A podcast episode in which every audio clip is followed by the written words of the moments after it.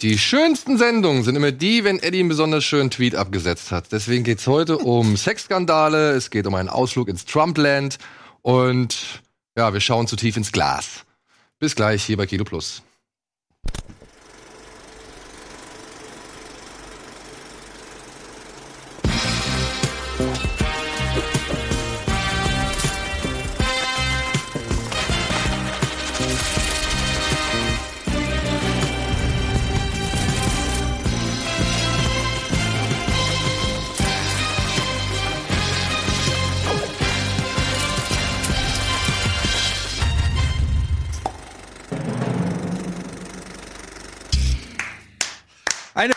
Fantastische Runde heute. Kino Plus mit unserem Special Guest Tino Hahn. Der vielleicht lustigste Mensch auf Twitter. Oh. Also- ja, seit gestern schon. Seit ja. ge- Aber es sind ja meistens die Sachen, die du mir dann per WhatsApp schickst, die du dich nicht traust zu twittern. Wo ich immer sage, ich habe da einen für Ich hab dich. da einen mein Ghostwriter. Und Andy Bade ist am Start mit schicker Wuschelfrisur. Echt? Oh. Schön. Ja. Eine, eine tolle Zusammensetzung. Ich freue mich. Ja, ja, ich auch. und wir müssen auch ein bisschen auf die Tube drücken, denn wir haben viel vor. Wir wollen über vieles reden. Es gibt viele Sachen zu besprechen. Deswegen gleich mal als erstes Tino. Was hast du als letztes gesehen? Ich habe es jetzt gesehen, Along, Alter, ich hab's, ich hab's eben gerade noch durchgesehen. Along with the Gods, The Two Worlds und Along with the Gods, The First 48 Days, weil ich nämlich auch bei dem Japanerary mitmache, auf Letterboxd und halt mit koreanischen Filmen. Bei was machst du mit? Diese, es gibt so eine, Japanuari. na, wo Leute dann japanische Filme gucken und ich gucke halt stattdessen koreanische Filme, weil nämlich diese Along with the Gods das sind zwei Teile und die gehören zu den erfolgreichsten Filmen in Korea. Der erste Teil hat 14,4 Millionen Zuschauer gehabt, der zweite Teil 12,2 Millionen Zuschauer. Viel Einwohner pass hat, auf. wie viel Einwohner hat Südkorea? 52 Millionen. Millionen. Ah, okay. Das ist halt echt krass bei Das, wie denen. ist das Ja. denn möglich? Wir haben, wir hatten noch, Entschuldigung, wenn ich kurz Ja, noch ja. Er hatte mir letzte Woche noch, oder vor zwei Wochen noch irgendwie eine Zahl geschickt von einem Film, den haben wir in, in Spanien gesehen, The Spy Gone North. Ein Spionagedrama über 140 Minuten, wo nur gelabert wird. Wirklich nur gelabert. Vier Millionen Menschen ins Kino gegangen. Ja. In Korea. Ja, das Vier Millionen. Das ist fuck you Goethe. Den haben mehr Leute in Korea geguckt als in Deutschland Avengers. Also Avengers hat in Deutschland irgendwie 3,9 Millionen letztes Jahr geschafft. Der wäre nicht in den Top 10 in Korea in Kinocharts. Da geht's irgendwie Das mit ist aber- 4,2 erscheint- los. Ist, aber kann es auch sein, dass das einfach auch wenig ist in Deutschland? Mir erscheint jetzt 3,9 Millionen bei Ja, doch, 80 doch. Millionen Also Mega-Erfolg, wenig. so wie Otto oder so. Das Ja. waren dann 8 Millionen Ja, oder. Bulli. Also sonst hast du 4 Millionen bis 5 ist immer so das Ding. Aber die haben halt jedes Jahr einen Film, der mindestens 10 hat. Dann haben sie ganz viele so 8, 9 Millionen. Zum Beispiel auch so ein, ich habe so ein Haunted House Ding geguckt, der hatte 7 Millionen und du denkst halt, Alter, okay. Sieht halt aus wie so ein typisches Direct-to-Video-Ding aus Amerika, nur mit koreanischen Darstellern. 8 Millionen Zuschauer. Krass. Also es ist echt immer, Aber woran liegt das? Das ist die abgefahren. Frage. Warum sind die so, so heiß, die Südkoreaner? warum sind wir so kalt? Also das ist ja vielleicht so, also dieses, wir haben halt auch nicht, also der erfolgreichste deutsche Film letztes Jahr, Jim Knopf. War das der erfolgreichste? Ja, mit 1,8 Millionen. Ist der erfolgreichste Echt? deutsche Film. Und die feuern halt mit sowas Along with the Gods. Hat halt, die haben natürlich den Vorteil, also es ist ja, eigentlich ist es ein Fantasy-Film. Es geht um einen Feuerwehrmann, der. Jetzt noch ist es keine Fantasy, aber ich bin auch erst in der ersten Minute des 140-minütigen Films. Also ein Feuerwehrmann, der ums Leben kommt, in dem, wo er versucht, ein Kind zu retten und er fällt halt bei einer Explosion aus dem Hochhaus, fällt er ganz knapp neben das Kissen, aber das Kind fällt noch drauf und dann ist er halt tot und dann kommen aber so zwei Leute und sagen so, hey, du bist was ganz Besonderes, wir gehen jetzt erstmal in die sieben Höllen und da wirst du so ein bisschen befragt und wenn du dann immer die Fragen richtig beantworten kannst, dann kannst du wiedergeboren werden. Und das geht dann auch, also quasi wie 36 Kammer nach Shaolin, nur mit Wiedergeburt. da muss halt auch immer Rede und Antwort stehen. Das ist halt so eine Mischung aus absolutem Bombast. Also technisch sieht der Film grandios aus. Moment, Re Realdreh? Oder, oder Real. Ach so. Klang jetzt erst wie Cartoon so ein bisschen. Aber muss der Nee, sich da jetzt irgendwie durch die Hölle betteln oder was? Ja, betteln, aber so eher auf Deutsch nicht. Gibt keine Kämpfe, er muss ganz viel argumentieren. Also es gibt, ganz viele. Nee, es gibt Klingt ganz, Twitter. Es gibt ganz viele krasse Sets, aber eigentlich ist er völlig passiv. Es passiert nur immer irgendwas. Und er muss dann immer erklären, warum das nicht passiert. Und er hat aber auch zwei Leute, die ihn verteidigen. Und die Besitzer der jeweiligen Hölle müssen ihn quasi fertig machen. Das sind immer wie so kleine Gerichtsverhandlungen. Und das ist ziemlich cool. Wird aber auch teilweise echt sehr absurd, weil er dann einmal sagt, ja, sein einziger Gott ist Geld, weil er unbedingt so viel Geld musste, um reich zu sein. Und seine Familie und dann sagt auch die eine, ja, du kommst, du wirst nicht wiedergeboren. Und dann sagen aber seine Verteidiger, ja, aber er hat das ja nur gemacht, damit sein Bruder studieren kann und damit die Mutter einen Reiskocher bekommen kann. Und in dem Reiskocher für die Mutter hat er noch so einen Brief versteckt, wo er sagt, wie lieb, wie, lieb er sie hat, den findet sie erst nach seinem Tod. Also so ein sehr Tränendrüsendrama. Und dann sagt auch der eine dann so, ja, den ersten freien Tag, den er jemals in seinem Leben hat, ist heute der erste Tag, wo er frei hat, ist sein Tod. Mhm. Und man denkt, okay, das ist alles schon sehr dick aufgetragen. Ich verstehe genau, warum der funktioniert. Und Aber über Dann? zwei Teile und jeweils 140 Minuten. ja, aber Wurde der pass Back auf, to der- Back gedreht? Nee, der, also sie dachten nicht, dass es, glaube ich, ein so krasser Erfolg okay. wird. Und dann haben sie den ersten, der zweite Teil kam ja auch schon ein Jahr danach, was bei so Mhm. großen Sets ein ganz schöner Mammutakt, glaube ich, war. Aber es sind natürlich wieder viel, viel, viel zu viele Nebenhandlungen, weil er hat dann noch einen Bruder, der bei der Armee ist und irgendwie ist das so eine leicht gay angehauchte Liebesgeschichte. Das wird aber auch nicht so wirklich klar. Jedenfalls rangelt er dann mit seinem potenziellen Love Interest mit um ein Gewehr und dann löst sich ein Schuss und sein Bruder wird erschossen. Das passiert auch relativ früh am Anfang. Was Und hat das mit der Geschichte ja, gar, gar nicht. Also das passiert, glaube ich, nur, damit sie ein bisschen Action draufbringen können, bei seinem Bruder, sonst dadurch, dass der wird. in einem Unfall gestorben ist und aber alle den Feuerwehrmann, weil der so ein guter Mensch war, mehr Beachtung schenken als dem anderen Bruder, der halt einfach nur ein normaler Typ war, verwandelt er sich in einen Rachegeist und versucht dann diese Wiedergeburten zu verhindern, was dann in so einem ganz merkwürdigen Detektiv-Subplot dann auch relativ schnell gelöst wird, wenn die Mutter total traurig ist, weil jetzt alle Söhne tot sind und sie auch noch dann sich irgendwie umbringen will. Und der zweite Teil, ja, pass auf, der zweite Teil geht komplett darum, dass der Feuerwehrmann möchte, dass sein Bruder doch auch wieder geboren werden könnte, weil er glaubt nicht, dass der einfach nur so ein Rachegeist ist. Und er glaubt doch nicht, dass das ein Unfall gewesen wäre, sondern dass das ein Komplott innerhalb der Armee war. Das ist so absurd, dass das jemand Also, finanziert. das- Wenn das so gepitcht wird, hätte ich gedacht, okay. Aber Wahnsinn. Und was der für Aber du gute... fandst ihn gut? Ich fand ihn super. Also natürlich ist er schon sehr melodramatisch, teilweise war es auch echt sehr, sehr kitschig, aber er hat so einen ganz guten Spin, weil als er dann in einer Szene fahren sie über so einen riesengroßen Wasserfall und am anderen Ende des Wasserfalls ist noch ein größerer Wasserfall, der wie eine Kinoleinwand benutzt wird, wo sein Leben drauf projiziert wird. Man denkt, das sieht ja so mega gut aus. Und dann gibt es so einen Tränendrüsendialog. Man denkt so, Alter, das ist mega kitschig. Und dann fährt die Kamera aber den Wasserfall so runter und dann sieht man, was mit den Leuten passiert, die da in der Hölle landen. Und dann ist einfach eine riesengroße Insel, wo so eine Fleischwalze hin und her fährt und einfach über die Leute drüber walzt. und, und drumrum ist Wasser und die Kamera kommt, fliegt halt so drüber über die Leute, die so überwalzt werden. Das ist jetzt nicht wirklich plastisch, also es gibt keinen Gore, aber du denkst schon ganz schön krasse Effekte, also so wie so God of War mäßig eigentlich. Und dann fährt es noch übers Wasser, wo auch Leute schwimmen, die aber alle von Piranhas gefressen werden. Also, klingt wirklich da sind so ganz viele Sachen so nebenbei. Dann, Okay. Ich zeig mal in der Werbepause einen kleinen Clip, den ich heimlich auf meinem Smartphone mitgedreht habe. Jedenfalls das super, aber 280 Minuten am Stück. Ich war gestern ganz schön durch. glaube ich. Und da war ich ganz gut, dass ich auf Twitter ein bisschen Normalität gefunden habe. Okay. 280 Minuten. Also 140 der erste, Ja, ja, 140 der ja, zweite. Andi, was hast du als letztes gesehen?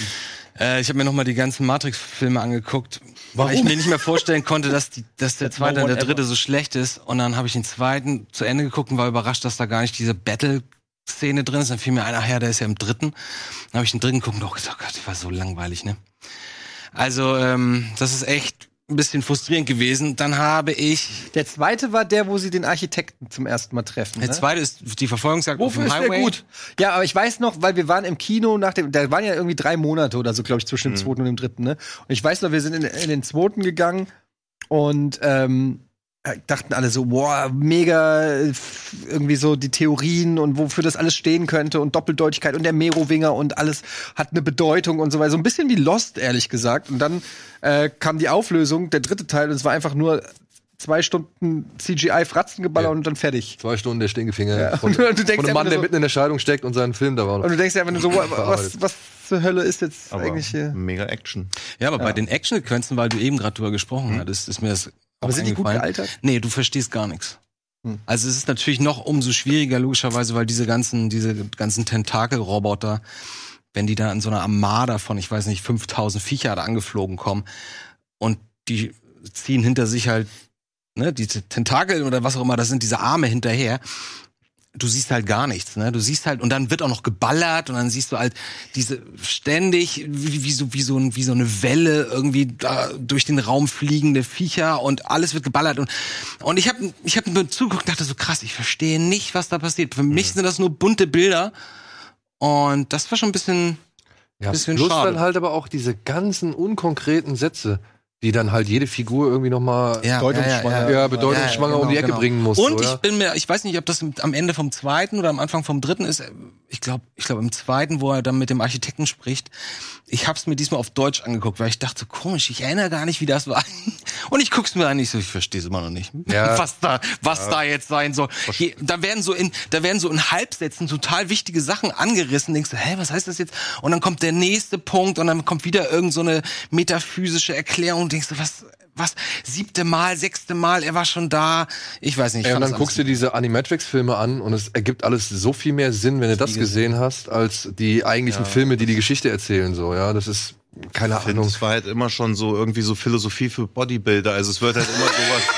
Ja, aber es wird irgendwas, wie du ja schon sagst, so angedeutet und man muss das dann so mit Bedeutung auffüllen und das sind ja meistens so Leute, die halt nicht so wirklich helle sind, die dann so denken, oh, ist ganz schön deep, aber können es ja auch nicht so erklären. Leute, weil, die das auch sagen, vor allem. Ja. Die deep sagen, ja. sind meistens die, Leute, die nicht die wissen, deep. was deep bedeutet. Ja. Und keine Ahnung. Und ich finde die Actionsequenz im dritten ist halt ein bisschen, die geht halt auch so lang und man weiß halbe gar nicht, warum, das, warum die, also ich finde das ja theoretisch geil, wenn so eine Action-Sequenz auch mal eine halbe Stunde geht, aber es fühlt sich halt auch so an, als ob irgendjemand wie in den schlechten Videospielen früher den Trigger nicht ausgelöst hat. Also dass so endlos Gegner spawnen, ja, bis halt so ein Trigger ausgelöst wird. und was ich nicht. ganz interessant fand, fällt mir jetzt ja. gerade ein, ich habe mir danach nochmal die Making-ofs, weil ich habe mir auch die 4K-Version gekauft, so, und da waren Making-ofs bei. Und das ist, das sind ganz, ganz viele riesige Modelle, die die da benutzt haben. Das siehst du. Das mhm. wurde so verfremdet im Grading, mit den Effekten, im mhm. Compositing, dass das alles wie CGI aussieht. Mhm. Aber zum Beispiel diese riesen, was lesen? CGI sind Effekte. Was, was ist Compositing? Äh, Photoshop für bewegte Bilder. Das, was du im Photoshop machst, nur mit Bewegtbildern. Ähm, diese riesigen Bohrmaschinen zum Beispiel, das sind, ich glaube, die waren vier Meter hoch. Die mhm. haben die von den Decken fallen lassen, die rammen dann in diese riesige, der ganze Untergrund mhm. haben sie gebaut und so und alles bewegt sich und oder oder da hatten sie so eine riesen Kanone, die bricht irgendwie ab. Das, ich weiß noch, dass ich, als ich den Film erst gesehen habe, dachte ich so quasi das doof aus. Und dann sehe ich das Making of, ich so krass, das war irgendwie so eine 2,50 Meter Kanone, die da umfällt. Aber das kommt im Film null rüber. Null. Das ist so verschwendet, die, den Aufwand, die die da betrieben ja. haben. Das wollte ich nur noch kurz sagen. Und dann wollte ich nur noch kurz erzählen, ich habe Fahrenheit äh, 11 sehen gesehen. Achso, sehen wir gleich. Und, und das fand ich eine sehr, sehr positive Überraschung. Ich weiß, von dir weiß ich nicht, aber ich weiß, wir waren ja eigentlich ganz zufrieden mit Straight Outta Compton. Ähm, der war dann auch im Angebot, also habe ich mir den auch nochmal gekauft. Da gibt's einen Director's Cut.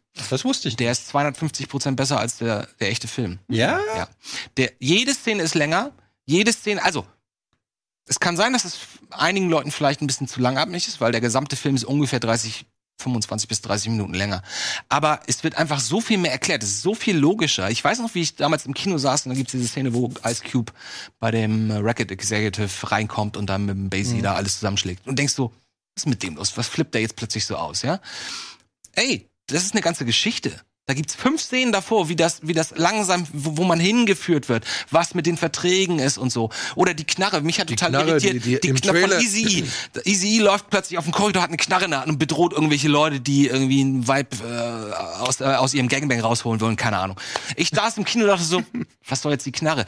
Da ist auch eine Geschichte, wie er die halt einladen will und der, und der, der, der Tourmanager, der, der, nee, der, Jerry Heller sagt genau, so, ey, bitte Easy. Und ehrlich gesagt, das ist für mich auch der, der Inbegriff dieser, dieser Geschichte, Easy und Heller. Weißt du mal, man mag wenn man versteht, dass die sich eigentlich schon gern haben, aber irgendwie, entweder betrügt er ihn zu sehr, ich weiß nicht, ich bin da aber noch nicht ganz durchgestiegen, was die Geschichte ist, aber mhm. ich mochte, mochte Jerry Heller. Jedenfalls Jerry Heller sagt, ey, easy, bitte, mach das nicht, was soll der Quatsch und so. Und er sagt, ey, du bleib, das nehme ich jetzt mit und so. Und deswegen ist es nachher gar nicht mehr so überraschend, dass da die Knall. Und sowas hast du halt, ich glaube, sechs, sieben, acht Mal. Und äh, es ist ein viel, viel runderer Film, es ist ein viel, viel glaubwürdigerer Film, es ist ein viel verständlicherer Film. Und ist auch ein emotionalerer Film. Also, mhm. jeder, der noch nicht den DC gesehen hat und der den Originalfilm gut fand, kann ich das nur echt nur empfehlen. So, jetzt komm, jetzt hau schnell noch einen raus. Ich habe jetzt noch 40 Sekunden, ne? Nein, du kannst jetzt noch. Wir machen Oh, uns shit, ja. ein, zwei. Ich, äh, ich war gestern zum ersten Mal in meinem Leben, kein Scheiß, alleine im Kino.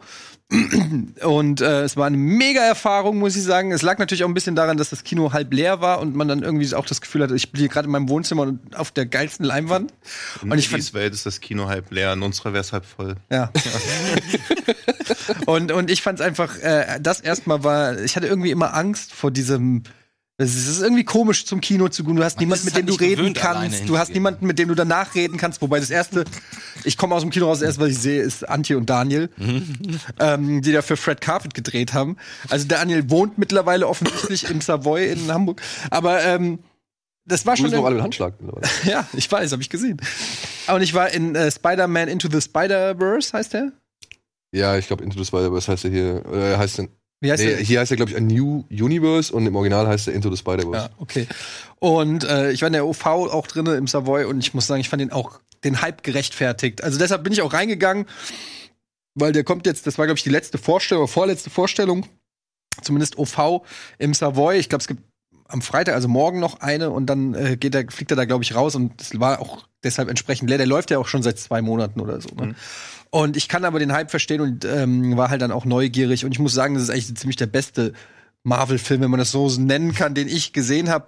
Äh, der ist sowas von fresh und, und abwechslungsreich und kurzweilig und ähm, optisch so ein, eine Wucht und so kreativ und smart auch in so vielen Punkten. Also genauso, wie ich immer sage, Ach, so können Comicfilme sein, ja. Also der klar ist der animiert, da haben die sicherlich noch mal andere Möglichkeiten als in einem Echtfilm, aber der spielt so krass mit den mit den Genre und und mit und mit den Möglichkeiten, so dass du auch nie so richtig weißt, was passiert in der nächsten Szene, weil alles so unmöglich erscheint.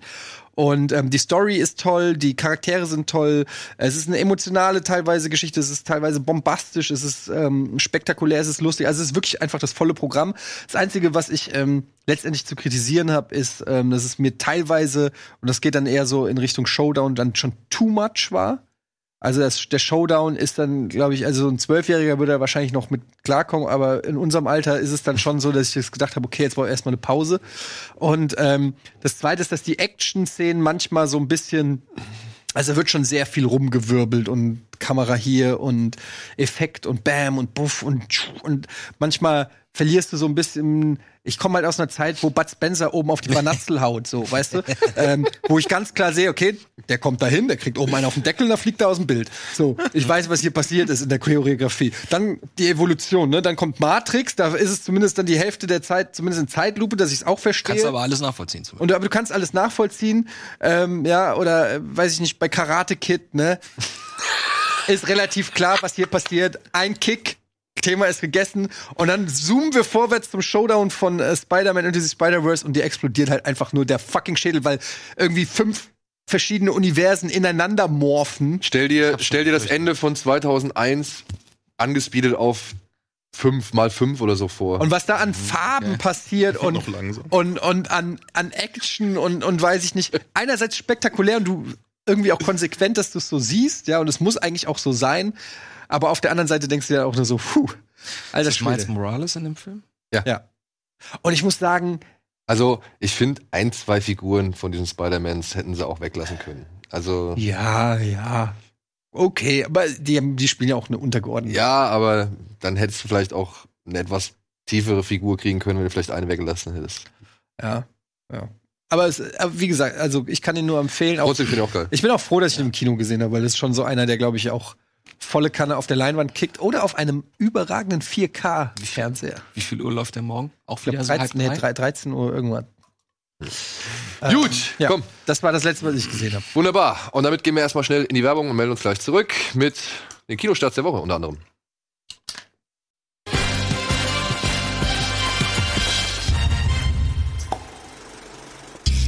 Herzlich willkommen zurück zur aktuellen Ausgabe Kino Plus mit Andy, mit Tino, mit Eddie und mir. Und bevor Und Wilson. wir und Wilson.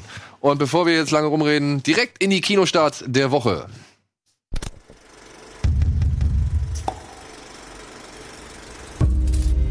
Weißt du, warum du hier bist? Ja klar, Und? ich will meine Eltern verklagen. Sie haben mich auf die Welt gebracht. Schön.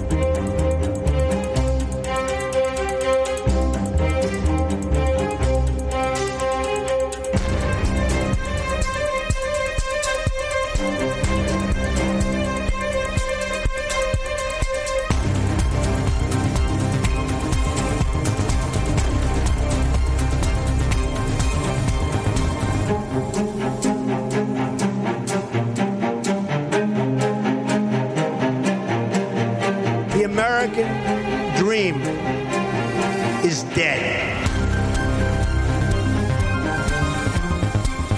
Es geht mir um die Wahrung meiner Integrität, ob es dir gefällt oder nicht.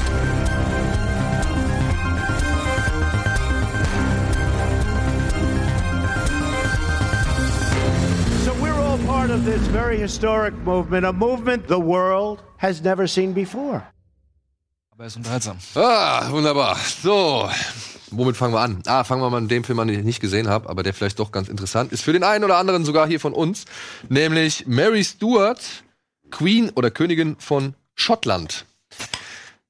Wer sich ein bisschen mit Geschichte auskennt, der weiß ja, dass es zu einem, also beziehungsweise, dass äh, Mary Stuart wurde, keine Ahnung, schon als Baby irgendwie versprochen, hat dann schon früh den französischen Thronfolger heiraten müssen. Also sie wurde erst zur Königin von Schottland erkla- erklärt, dann musste sie den französischen Thronerben heiraten, war mit 18 schon Witwe und ist dann zurückgekommen nach England, um eigentlich ihre rechtmäßige Thronfolge anzutreten. Aber da saß bereits Queen Elizabeth auf dem Thron. Und dieser Film beschreibt hier halt, wie Saoirse Ronan ähm, als Mary Stuart und ähm, Margot Robbie als Queen Elizabeth aufeinandertreffen. Und Das ist wie anders. Boah, die, sie- die haben die, die haben Nase eine anders andere gemacht Nase von hier, ne? ja, Ja. und das Ganze, ja, ist so ein bisschen, wie soll man sagen, ein starkes Plädoyer für die Frauen und aber auch gleichzeitig eine bittere Geschichte, um halt zu zeigen, wie diese Frauen, wie diese Frauen halt auch von ihrem männlichen Umfeld beeinflusst worden sind. Und dieser ganze Film steuert halt auf eine fiktive, muss man wohl sagen, Konfrontation hin. Das ist so das, was ich mitbekommen habe. Dieses Zusammentreffen gab es wohl nicht. Ähm, aber diese fiktive Zusammenkunft soll halt repräsentativ für etwas stehen, was dieser Film aussagen möchte. Das möchte ich jetzt natürlich nicht verraten. Und ist wohl sehr toll gespielt, sehr toll ausgestattet. Wurde unter anderem von dem Bo Willi Williman, der House of Cards äh, geschrieben, Ja. gemacht hat, äh, geschrieben. Von einer Frau inszeniert. Und ja, man muss nur dazu sagen, man sollte sich jetzt nicht zu viel Margot Robbie und Saoirse Ronan zusammen erhoffen, denn da ist der Film wohl doch etwas, ja, ein bisschen sparsam, sagen wir mal so. Also man sieht die einzelnen Figuren, aber dieses große Aufeinandertreffen, das dauert schon etwas, beziehungsweise ist dann letztendlich auch nicht so. Genauso, au- sah genauso aus wie Johnny Depp gerade in, in Ja, oder wie Kate Blanchett, ne, in dem Elizabeth-Film. wie, heißen denn, wie heißen denn diese beiden Kate Blanchett-Filme? Elizabeth, Goldene Königreich Die mag und ich ja. Elizabeth, glaube Die ich. sind Die mag ich super, beide. Ja. finde ich Die sind super echt gut. gut, ja. Mega gut. Hier, das ist doch, das ist doch Johnny Depp, oder was? Guck mal. Genau ja, so. Dings weiß aber, in was Willy du meinst. Wonka. Ja. Ja. Nee, nee, nee, nee, in nee. Alice Hier, Alice im Wunderland. Ja, meine ich so. Ja. Obwohl, da gab's auch die, die, die, da hat auch hier die Frau von Tim Burton die Rosenkönigin gespielt, Ja. oder? Sieht aber auch ein bisschen aus in wie. It, oder? Ja. Ein bisschen wie der Clown aus It. Also ich würde mir den auf jeden Fall noch angucken, Hab da ich hab auch ich Bock Bock drauf. drauf. Ich muss ja sagen, nachdem ich jetzt äh, hier Dings geguckt habe, The Favorite, ähm, ich habe ja so ein Fable, Fable für, äh, für solche Kostüm Mittelalter-Geschichten. Also nicht dauernd und nicht immer, aber so ab und zu äh, kann ich mir mal so ein, Ja. so ein Mittelalter Ja, auf jeden Fall. Ding ähm, geben. Und ich habe tatsächlich jetzt auch ein bisschen Bock gekriegt auf The Crown, was ja äh, sehr gut sein soll, diese Netflix-Serie. Die ist auch gut. Und ähm, habe auch schon ein bisschen hier, wie hieß denn diese andere Serie, die im Mittelalter, nicht, nein, nee, nicht im Mittelalter, ein bisschen in England mit den Downton Abbey. Downton Abbey soll ja auch so super sein. Habe Ja. ich auch nie geguckt. Ja. Ich mag halt ganz wie heißt die Serie mit äh, hier Tom Hardy und ähm, äh, Tabu. nein, nein, nein, nicht Tabu, sondern Tom Hardy, aber ist nicht, der kommt erst später dazu, der hier, wie heißt der andere, der auch immer bei den Nolan-Filmen mitspielt, der die Scarecrow spielt, wie heißt er denn? Ach, äh, Peaky Blinders. Peaky Blinders, genau. Ja, Habe ich auch nicht geguckt. Äh, Cillian Murphy. Cillian Mit Murphy. den schönsten blauen Augen der Welt. Ah, Daniel, Daniel hasst Cillian Murphy. Ja, Echt ich mag den nicht. was Aber nichtsdestotrotz habe ich Bock auf Peaky Blinders. Ja. Also, ich kann das ja. Sunshine, mega Typ. Cillian Murphy. Ja, Sunshine, genau, Sunshine ist so wirklich das beste Beispiel, um mir Ich Cillian Sunshine Murphy Film. Sunshine ist Ich mag Sunshine. Guck, deswegen sitzen wir Ich jetzt weiß geht was jetzt nicht um den Film, Erlebnis es geht einfach nur um die Rolle, die Cillian Murphy in Sunshine verkörpert und spielt. Ja, wie er da mit seinen blauen Augen guckt, weil er weiß, er wird bald sterben, wie traurig es ist. ich finde ihn gut. Ja. Ich habe Also- keine Meinung zu Cillian Murphy. Ja, muss ich ganz man ehrlich auch sagen. nicht. Ich habe halt ein bisschen bei Mary Stuart Angst, dass der halt irgendwie im Schatten von den Elizabeth-Dinger, weil die war halt schon echt mega gut. Und der Trailer sieht halt ganz, aber er sieht halt so normal aus. Also er hat irgendwie gar nicht Nichts Besonderes. nichts Besonderes. The Favorite hat er diese krassen Fischwinkel-Optik, also ist halt eh, so, glaube ich, nochmal eine andere Liga, aber der hat halt so wenig. Er könnte eher, ich glaube, er wird eher den kürzeren hinter Favorite ziehen, weil ich glaube, die Ja. Leute durch den Oscar oder Golden Globe Bust, dass die halt eher dann auf Favorite gehen als auf Mary Stuart. Komm auch. Ja. Ein Film, der glaube ich auch ein bisschen untergehen wird, äh, was gerade die, diese ganze Oscar- oder Award-Season angeht, ist der nächste Film, den ich vorstellen möchte. Der heißt Der Spitzenkandidat und ist von dem Mann, der demnächst Ghostbusters inszenieren wird. Jason Reitman. ne? Jason Reitman, ja, verfilmt hier die, die Geschichte äh, eines Politikers namens Gary Hart. Der ist in den 80er Jahren, in den Der hat auch 80er Up in the Air und so gemacht. Genau. Ja. Der ist in den 80er Jahren angetreten als äh, Präsidentschaftskandidat der Demokraten gegen damals, glaube ich, äh, Ronald Reagan. Äh, und ist halt eine, also ist der erste, sage ich mal, Politiker Amerikas, der halt über einen Sexskandal gestolpert ist. So Kennedy und so, ne, da wusste man auch, das wird auch im Film gesagt, da hat man hier und da auch von Presseseite immer gerne mal ein Auge zugedrückt, weil da, da gingen halt auch schon mehr Damen ein und aus im Weißen Haus als nur die Ehefrau. Und dieser Carrie Hart ist ein absoluter Sympathieträger, aber ist halt auch, wie soll man sagen, Weiberheld. Weiberheld, ne, ja. Wann war das? In den Das ist 80er, also Anfang der 80er. 80er. Weil ich, vielleicht kann ich die, die genaue Zeit nochmal sagen. Ja, Ja. Präsidentschaft 88. Aber Und das ist halt, wie gesagt, äh, der erste Fall, in dem der Boulevardjournalismus. Oder Bill Burr gerade? ja. Ja, der spielt da einen Reporter. Ähm, der den Boulevardjournalismus und den Politikjournalismus so ein bisschen miteinander verschmelzen lassen hat, weil plötzlich einfach seine Sexskandale oder seine Affären viel wichtiger waren als das, was er eigentlich im Land verbessern möchte und äh, wofür er mit seiner Politik steht. Und das schildert halt dieser Film auf eine doch recht flockige und, und unterhaltsame Art und Weise, ja. Und es ist so, so kurios, wenn man sich das heute anguckt. Also ein paar Kritiker haben gesagt, der ist ein bisschen zu handsam, der Film. Finde ich jetzt eigentlich nicht, denn wenn man sich so die heutigen, sag ich mal, Befindlichkeiten und Zustände anguckt, dann ist das schon echt, ähm, ja, während den Anfängen so, ne? Das ist echt schon geil, weil eigentlich hat, eigentlich hat Hugh Jackman oder halt die Figur, die er spielt, hat vollkommen recht mit ihrer Position, die sie im Film vertritt. Aber das ist halt heutzutage einfach nicht mehr möglich. Ja, du bist halt genau, wenn du solche Sachen, wenn solche Sachen über dich bekannt werden, bist du einfach nicht mehr tragbar im Andruck. Das ist gang, gang und gäbe geworden. du wirst Präsident von Amerika. Ja. also Spitzenkandidat kann ich empfehlen. Ich fand, der war, war von, von, von der Zeit her, also vom Zeitkurit sehr Ja, aber ich meine es ernst. Ich meine, dieses Grab you by the Grabben by the Pussy hat äh, also nicht, also ist ja, Ja, der, gut. der ist ja der Beleg dafür, dass es Der, weil er geht. schon zu weit war. Also ich habe auf den auch mega Bock und auf Das war Netflix. vor der Wahl. Das war vor der Wahl.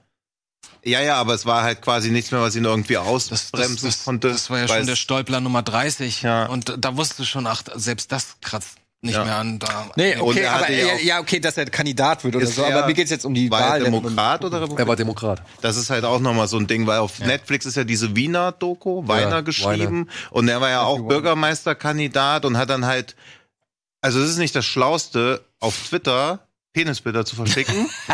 das ist dumm. Und dann noch zu sagen, oh, mein Account wurde gehackt, dann irgendwie vor der ganzen Welt und der Ehefrau sich zu entschuldigen, sagen, ah, es passiert nie wieder. Und dann, Und dann dauert sechs Monate sechs später Monate später passiert es halt leider doch nochmal. Exakt das Ich kenne das. Ja? Das ist auch eine geile super gut, Doku. weil der- Doku macht Spaß. Und du siehst ja die ersten zehn Minuten, wie er so seine politische Arbeit macht. Und du denkst, so mega beste Politiker, den ich jemals gesehen habe, würde ich sofort wählen. Dann passiert das und dann denkt man, ja okay, privat halt ungeschickt, dumm. Hm. Aber das ändert ja nichts an seiner politischen Arbeit. Aber Demokraten wird sowas immer zum Nachteil, während Republikaner, ja, ist, ist ja egal. Aber ohne, dass ich jetzt hier in, zu sehr ins Politische will, aber wie hieß denn der äh, mit dem Doktortitel hier in Deutschland? Der, Gutenberg. Ja. Da wurde doch auch gesagt, dass es ein guter Politiker ist, der, äh, also ich weiß es nicht, ich will jetzt nicht hier Politik, ich ehrlich gesagt weiß ich, kann ich es auch nicht Mhm. beurteilen, aber ich weiß nur äh, durchaus, dass der, dass der positive Reviews gekriegt Am hat als Anfang, Politiker am Anfang Anfang. und Ja. äh, dann aber über diesen Skandal gestolpert ist, dass der sein, der Ja, seine aber das politische war Karriere vor fünf Jahren ein Skandal. Ja. Guck, was jetzt geht. Also bei bei AfD stolpert niemand über irgendwas. Und heutzutage wäre man ja froh, wenn es nur irgendwelche Plagiatssachen wären. Das ist Also halt es ist scheinbar auch ein Parteiding, in welcher Partei du was sagst. Ja, ja, also FDP und Doktortitelfälschen ist halt gefundenes Genau, das meine ich ja, das meine ich ja. ja. ja. Ja. Also das ist halt so ein, aber klar, also du darfst nicht in der falschen Partei sein. Grüne dürften sie, dürfen sich ja auch nichts erlauben, während, glaube ich, CDU, CSU, AfD, ohne die jetzt politischen, aber halt eher konservativ orientierte Parteien, da kannst du, glaube ich, dir schon mehr Fehltritte erlauben als bei anderen Parteien. Und man muss ja auch dazu sagen, irgendwo waren diese ganzen Stolpersteine und Fehltritte und Fehlgriffe ja auch eine gewisse Taktik von einem Ja. Trump. Ja, da kommen wir aber gleich noch drauf zu sprechen, würde ich jetzt sagen. Ja. Ja, weil auf ganz perfide Art und Weise hat er sich dadurch ja zu so einem Macher aufgespielt, zu so einem Macho-Typen, den die Leute ja irgendwie haben wollten. Er hat vor allem gesagt, ich bin wie ich bin. Nehm Ja. mich, nehm mich Und er war permanent in den Medien. Er hat es er hat's auch geschafft, dass er diesen, wie er es ja auch genannt hat, Locker Room Talk, Hm. ähm, dass er es geschafft hat, das, das hat im Zweifelsfall sogar noch dafür gesorgt, dass es eine Authentizität, dieses Wort, was Hm. so missbraucht wird. Mann des ähm, Volkes. ja, das ist, aber das ist, dass die noch untermauert, dass er sagt, ja, okay, das soll man nicht sagen, Mhm. aber wenigstens ist er 100% ehrlich und das war ja dann auch seine Kampagne Ja, gegen er hat halt geschafft, Hillary. das so runterzuspielen. Wiener hat halt gesagt, okay, ich habe das gemacht, das ist schlimm. Ich habe meine Ehe zerstört. Dadurch, dass er es ernst genommen hat, so ernst, wie man es nehmen soll, nehmen es alle anderen auch ernst. Während der Trump sagt, ja, okay, das war ja nur so laberer Barber, irgendwie Lockerroom-Talk. Und dann denken die, Leute, ja, okay, es war nur Lockerroom-Talk. also, er, also Trump gibt ja immer vor, was die Medien wiederholen sollen. Die Medien haben ja auch geschrieben, Trump sagt, ja, es ist Lockerroom-Talk und nicht so, ey, das ist voll der gefährliche Typ. Der wieder, der lügt ja, um die Medien dazu zu bringen, die Lügen zu wiederholen, weil dann werden sie irgendwann zu Wahrheiten in genügend Augen. Das ist ja das Problem. Ja. Ja. So. Wollen wir direkt weitermachen? Direkt, ja, Ja, komm, wenn wir schon bei ihm sind. Ja, also Spitzenkandidat kann ich empfehlen, auf jeden Fall. Hugh Jackman macht's gut, der Film ist auch gut erzählt, dauert nicht zu lang. Und es ist halt interessant, wenn jetzt halt man sich dann vielleicht im Vergleich dazu oder im Anschluss dazu die nächste, ich will jetzt nicht sagen Dokumentation, aber den nächsten Appell von Michael Moore anguckt, Fahrenheit 11.9, wo es halt eben um ja, niemand anderen geht als, oder niemand geringeren geht als den momentanen Präsidenten der Vereinigten Staaten. Aber diese, ja, dieser Weckruf hier, der teilt auch vor allem richtig hart gegen die Demokraten aus und äh, analysiert ein wenig die Zustände beziehungsweise die Entwicklungen, die halt eben dazu geführt haben, dass Donald Trump da ist, wo er jetzt ist. Der ist nicht der, die Ursache dafür, sondern eben einfach nur ein Symptom. Beziehungsweise das Ergebnis von einem langen, schwelenden, keine Ahnung, Konflikt, der dann in Amerika herrscht. Und das macht Moore wie immer, ne? Andi, oder? Ich war überrascht, dass es, dass er doch ganz brauchbar ist. Ich Ja? habe was ganz Schlimmes erwartet. Ich habe lange keine keine Doku mehr von ihm gesehen. Ich dachte, das Thema wäre durch. Ich dachte auch, dieser Stil, dieses Plakative, dieses sehr plumpe äh, wäre durch. Ähm, das ist auch tatsächlich alles sehr plump. Es ist auch wenig Neues, finde ich, was man da erfährt. Aber es ist trotzdem zeitgemäß verpackt und irgendwie recht unterhaltsam. Ähm, der schlägt diverse Male schwer über die Stränge, muss ich sagen. Also klar haben wir gerade auch gesehen, hier, was weiß ich, wenn er, wenn er Hitler-Bilder nimmt und da dann, dann Trump drunter setzt, auch wenn das im Kern vielleicht gar kein schlechter Ansatz ist und vielleicht auch durchaus berechtigt, aber es ist halt, es wirkt halt so, dass du sagst, oh Mann, ich habe ein Problem mit solchen Filmen, wenn ich mir vorstelle, ich wäre ein, jetzt extrem gesprochen oder einfach gesagt, ich wäre jetzt meinetwegen, ach, guck mal, wer da Roger war. Stone. Ja, Roger Stone. Kennst du die Doku? Mhm. Super Doku. Mega, ja. Ähm, ich habe vergessen, was ich sagen wollte. Ich fand ihn ganz unterhaltsam. Ähm, man muss aber natürlich ein bisschen, ein bisschen aufpassen, Ja, was man also, davon glaubt. wie gesagt, und man darf keine differenzierte Darstellung irgendwie erwarten. Ach so, das, das wollte ich sagen. Ähm, ich finde es immer schwierig. Darf ich gucke solche Filme Wollte immer. man das nicht von der Doku? Ich gucke solche Filme immer und stelle mir vor, jemand sitzt neben mir, der überzeugt werden muss. So. Bitte und nicht.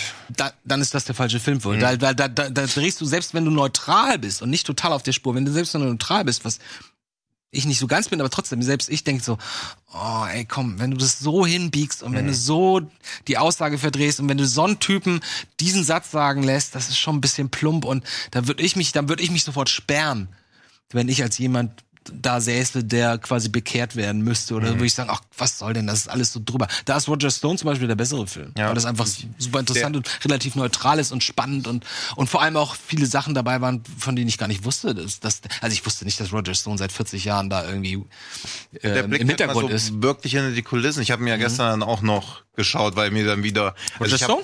Nee, den. Äh, wie heißt du überhaupt? Fahrenheit. Erfahrenheit, ne? Erfahrenheit, ja.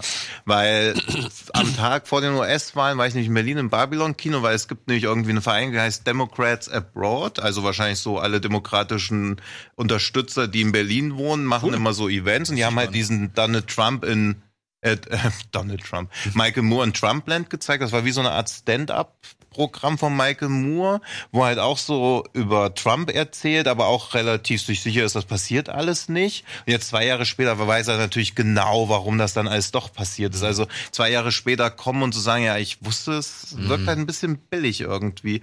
Und er hat auch jetzt schon überzeugendere Argumente für gefunden, aber was du eben auch schon sagst, also es wird halt niemanden überzeugen. Das ist halt so, das ist so Predigen zu den Bekehrten. Das ist ein bisschen wie Blackmans Clan halt auch. Den guckt man und sagt so, ja, alles ganz schlimm. Ich finde es jetzt noch schlimmer, aber niemand wird das dann sagen. Oder Ist wie ich genau- gestern, Aber ich glaube, ich glaube schon, dass seine Absicht darin bestand, die Leute zu erreichen, die laut seiner Meinung ja eben nicht gewählt haben. Also wenn man der, so seinem Film da ja glauben ich will, ich will nicht sagen Dokumentation, weil dafür ist mir das halt alles viel zu Naja, persönlich es, es, hat, es hat dokumentarische Elemente und Ja, klar, aber- teilweise auch nicht schlecht. Also wenn, also zum Beispiel, was mich am meisten an dieser ganzen Arie Trump aufgeregt hat, ist, dass, dass, dass es unterschätzt wird, was für ein Wirken Aggressivität im Auftreten auf potenzielle Wähler hat. Und das finde ich, wird hier sehr gut gemacht, weil das ist genau das, was ich damals dachte, weißt du, der sagt, was sind das für Leute? Hier früher hätten die, hätten die aufs Maul gehauen. Bumm, Umschnitt, und dann siehst du, wie irgendwie ein paar Leute den Typen Das raustreten. klassische, endlich sagt's mal einer. Endlich, ja, jetzt, ja. jetzt darf ich's und, und das ist tatsächlich so, wenn jemand oben an der Macht oder an der potenziellen Macht steht und sagt, du darfst das, das ist okay,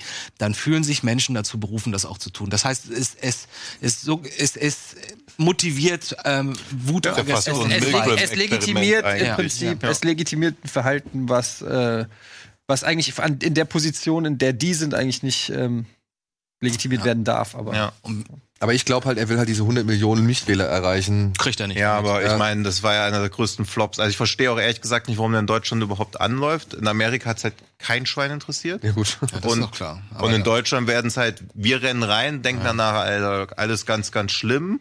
Aber du kannst in Deutschland ja auch gar niemanden, also selbst wenn du jetzt jemanden in Deutschland davon überzeugst, dass Trump ein Idiot ist, was ist damit gewonnen? Also ich verstehe Das Aber ist das mir Problem. ja- ich, hab, ich, ich, sehe, ich sehe nicht den Sinn da drin, Leute zu überzeugen, die sowieso schon überzeugt sind. Das ist immer nur eine Bestätigung dessen, was du ohnehin Vollkommen denkst. richtig. Ja. Ich Das fand's ist halt nur, Problem ich fand's an halt sowas. nur, ich fand halt diese ganze Flint-Geschichte mit dem Wasser, fand ich nochmal er interessant zurückgeht zu zu sehen. Flint und auf einmal, ja gut, aber trotzdem, das hat mich sehr irritiert, dass er plötzlich mitten im Film, auf einmal geht er eine Dreiviertelstunde zurück nach Flint und dann ist diese ganze Verunreinigungsarie und versucht da dann den Bogen zu spannen mit, äh, dass jemand von, Mhm. von, von Trump eingesetzt, der da die Verantwortung hat.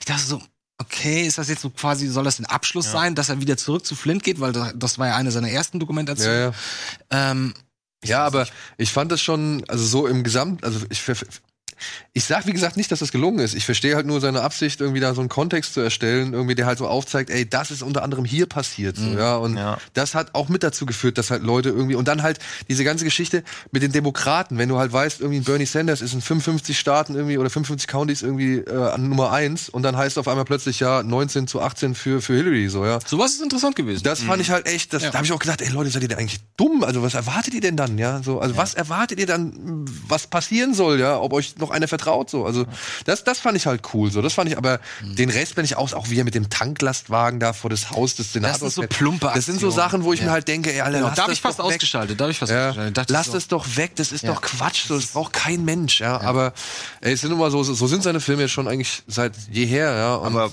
früher hat er wenigstens Themen angepackt, die einem noch nicht so bewusst waren. Das Trump-Ding ist ja jetzt halt so, Ja. er eigentlich steht er 90 Minuten und sagt, da ist ein Elefant im Raum und zeigt halt drauf. Genau, also, halt Aber auch zu sehen, was ich halt schön fand, war dieser Zusammenschnitt zu zeigen, wie die ganzen News-Nachrichten darüber berichten, dass Donald Trump nicht auf der Bühne steht.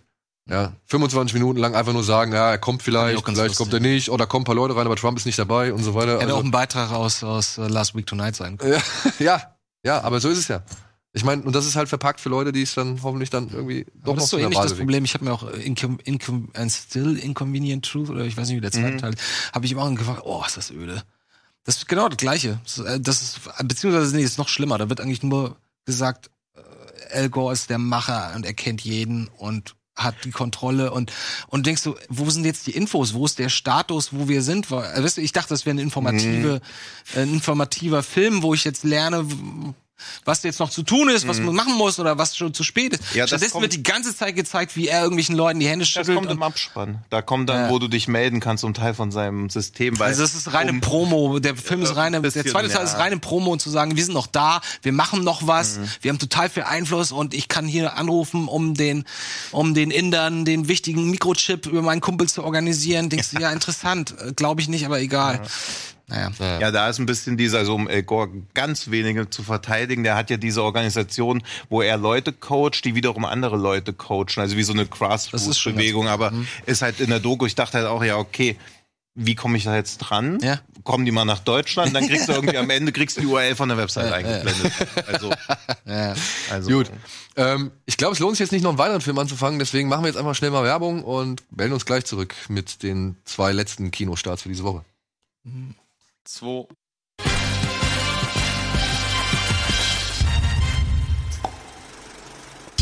So, willkommen zurück zur aktuellen Ausgabe von Kino Plus mit Eddie, mit Andy und mit Tino. Und wir haben noch zwei Filme offen für diese Woche. Und unter anderem einen Film, den ich euch ganz, ganz dringend ans Herz legen möchte, denn ich fand ihn wirklich, wirklich stark. Er heißt Kapernaum, Stadt der Hoffnung. Und ja, okay, ist natürlich wirklich kein positiver Film, äh, beziehungsweise ein sehr deprimierender und niederschmetternder Film. Es geht um einen kleinen Jungen namens Zane, der steht in Beirut vor Gericht. Unter anderem, nee, einfach um seine Eltern zu verklagen, weil sie ihn geboren haben, weil sie ihn in diese Welt gesetzt haben, in der er einfach keine Chance hat irgendwie auf ein ganz normales, vernünftiges oder halbwegs anständiges Leben. Und wie es dazu kam, das beschreibt jetzt nun dieser Film. Ja, und zeigt diesen kleinen Zane oder Sein, äh, wie er halt Sein oder nicht sein? Entschuldigung. wie er halt wirklich da in Beirut in einem ganz üblen Slum aufwächst oder mit seiner Familie lebt, wie die kleine Schwester verkauft wird und was das alles dann auslöst. Und ähm, das ist ein Film, der wird, glaube ich, Andy auch aufgrund der Tatsache ansprechen, dass er genau wie Angelina Jolies äh, Der lange Weg der Hoffnung hier, ich weiß nicht, First They Took My Father, Hm, First der, der Ähm, mein Vater. der Take My Father, ähm, ist der halt Perspektive Kind, oder was? Genau, ist genau wie dieser Film auf der oder aus der Perspektive der Kinder gestellt beziehungsweise immer auf Augenhöhe mit den Kindern. Mhm. Und dieser kleine Junge, der macht das so stark und der die die Situationen, die dort geschildert werden, die fühlen sich so echt an und so bitter und und mitreißend. Das kann man oder da gab es Leute, die haben sich daran gestört und haben das Ganze so ein bisschen als Elendsporno abgekanzelt, aber kann ich einfach nicht, kann ich einfach nicht nachvollziehen, weil dieser Film hat, der, der arbeitet so viele Sachen ab. Ja, es geht um Überbevölkerung, es geht um Bürokratieirrsinn, es geht um auch, sage ich mal, die Hilflosigkeit der Helfer. Ja, die halt sagen, pass auf, du kommst zwar aus dem Libanon, aber ich darf dir jetzt nur Essen, also ich darf hier nur Essen austeilen für Syrer. Ja, und, und so Sachen halt. Weißt du, ob da jetzt die eigenen Leute irgendwie am, am Krepieren sind, ist halt in dem Moment vollkommen egal, weil sie halt nur zugeteilt sind für die Flüchtlinge, die sie halt dann irgendwie befüttern müssen. Und das ist, das ist auf so vielen Punkten ist es halt einfach schlimm, aber gleichzeitig irgendwie ähm, findet die Dame, die das inszeniert hat, Nadine Labaki oder so, Und das ist eine libanesische Produktion, weil da Wild Bunch eben stand. ja, mit. Es ist co-produziert, europäisch und, und, und so weiter. Und die hat halt, ich glaube, über einen längeren Zeitraum an Originalschauplätzen halt eben mit Laiendarstellern gedreht. Und dadurch kriegt das Ganze ein, ein wirklich, ja, authentisches Gefühl, was bei mir teilweise irgendwie, ja, ich hatte Empfindungen wie, ich kann nicht mehr, ich will nicht mehr. Es gibt eine Szene zwischen ähm, Sein und einem kleinen Baby oder einem kleinen Jungen, so einem Flüchtlingskind, ähm, wo Zane zu dem gezwungen ist, was er an seinen Eltern am meisten verabscheut. Und das ist so hart mit anzusehen. Also ich konnte, ich, ich, ich wollte einfach nicht, aber das war halt auch gleichzeitig so gut in Szene gesetzt, dass ich halt nicht wegsehen konnte, so, ja. Also ich weiß, es ist absolut kein positiver Film, obwohl dieser Film mit einem Lächeln endet. Und trotzdem würde ich sagen, ey, guckt euch das Ding mal an, gebt dem mal eine Chance. Das ist wirklich echt, also Interessant, finde ich. ein intensives Stück, ja, Weckrufkino, würde ich jetzt mal sagen. Also ist echt toll gemacht und halt wirklich auch von den Inhalten wichtig, die da vermittelt werden. So. Fand ich gut. Fand ich wirklich, wirklich gut.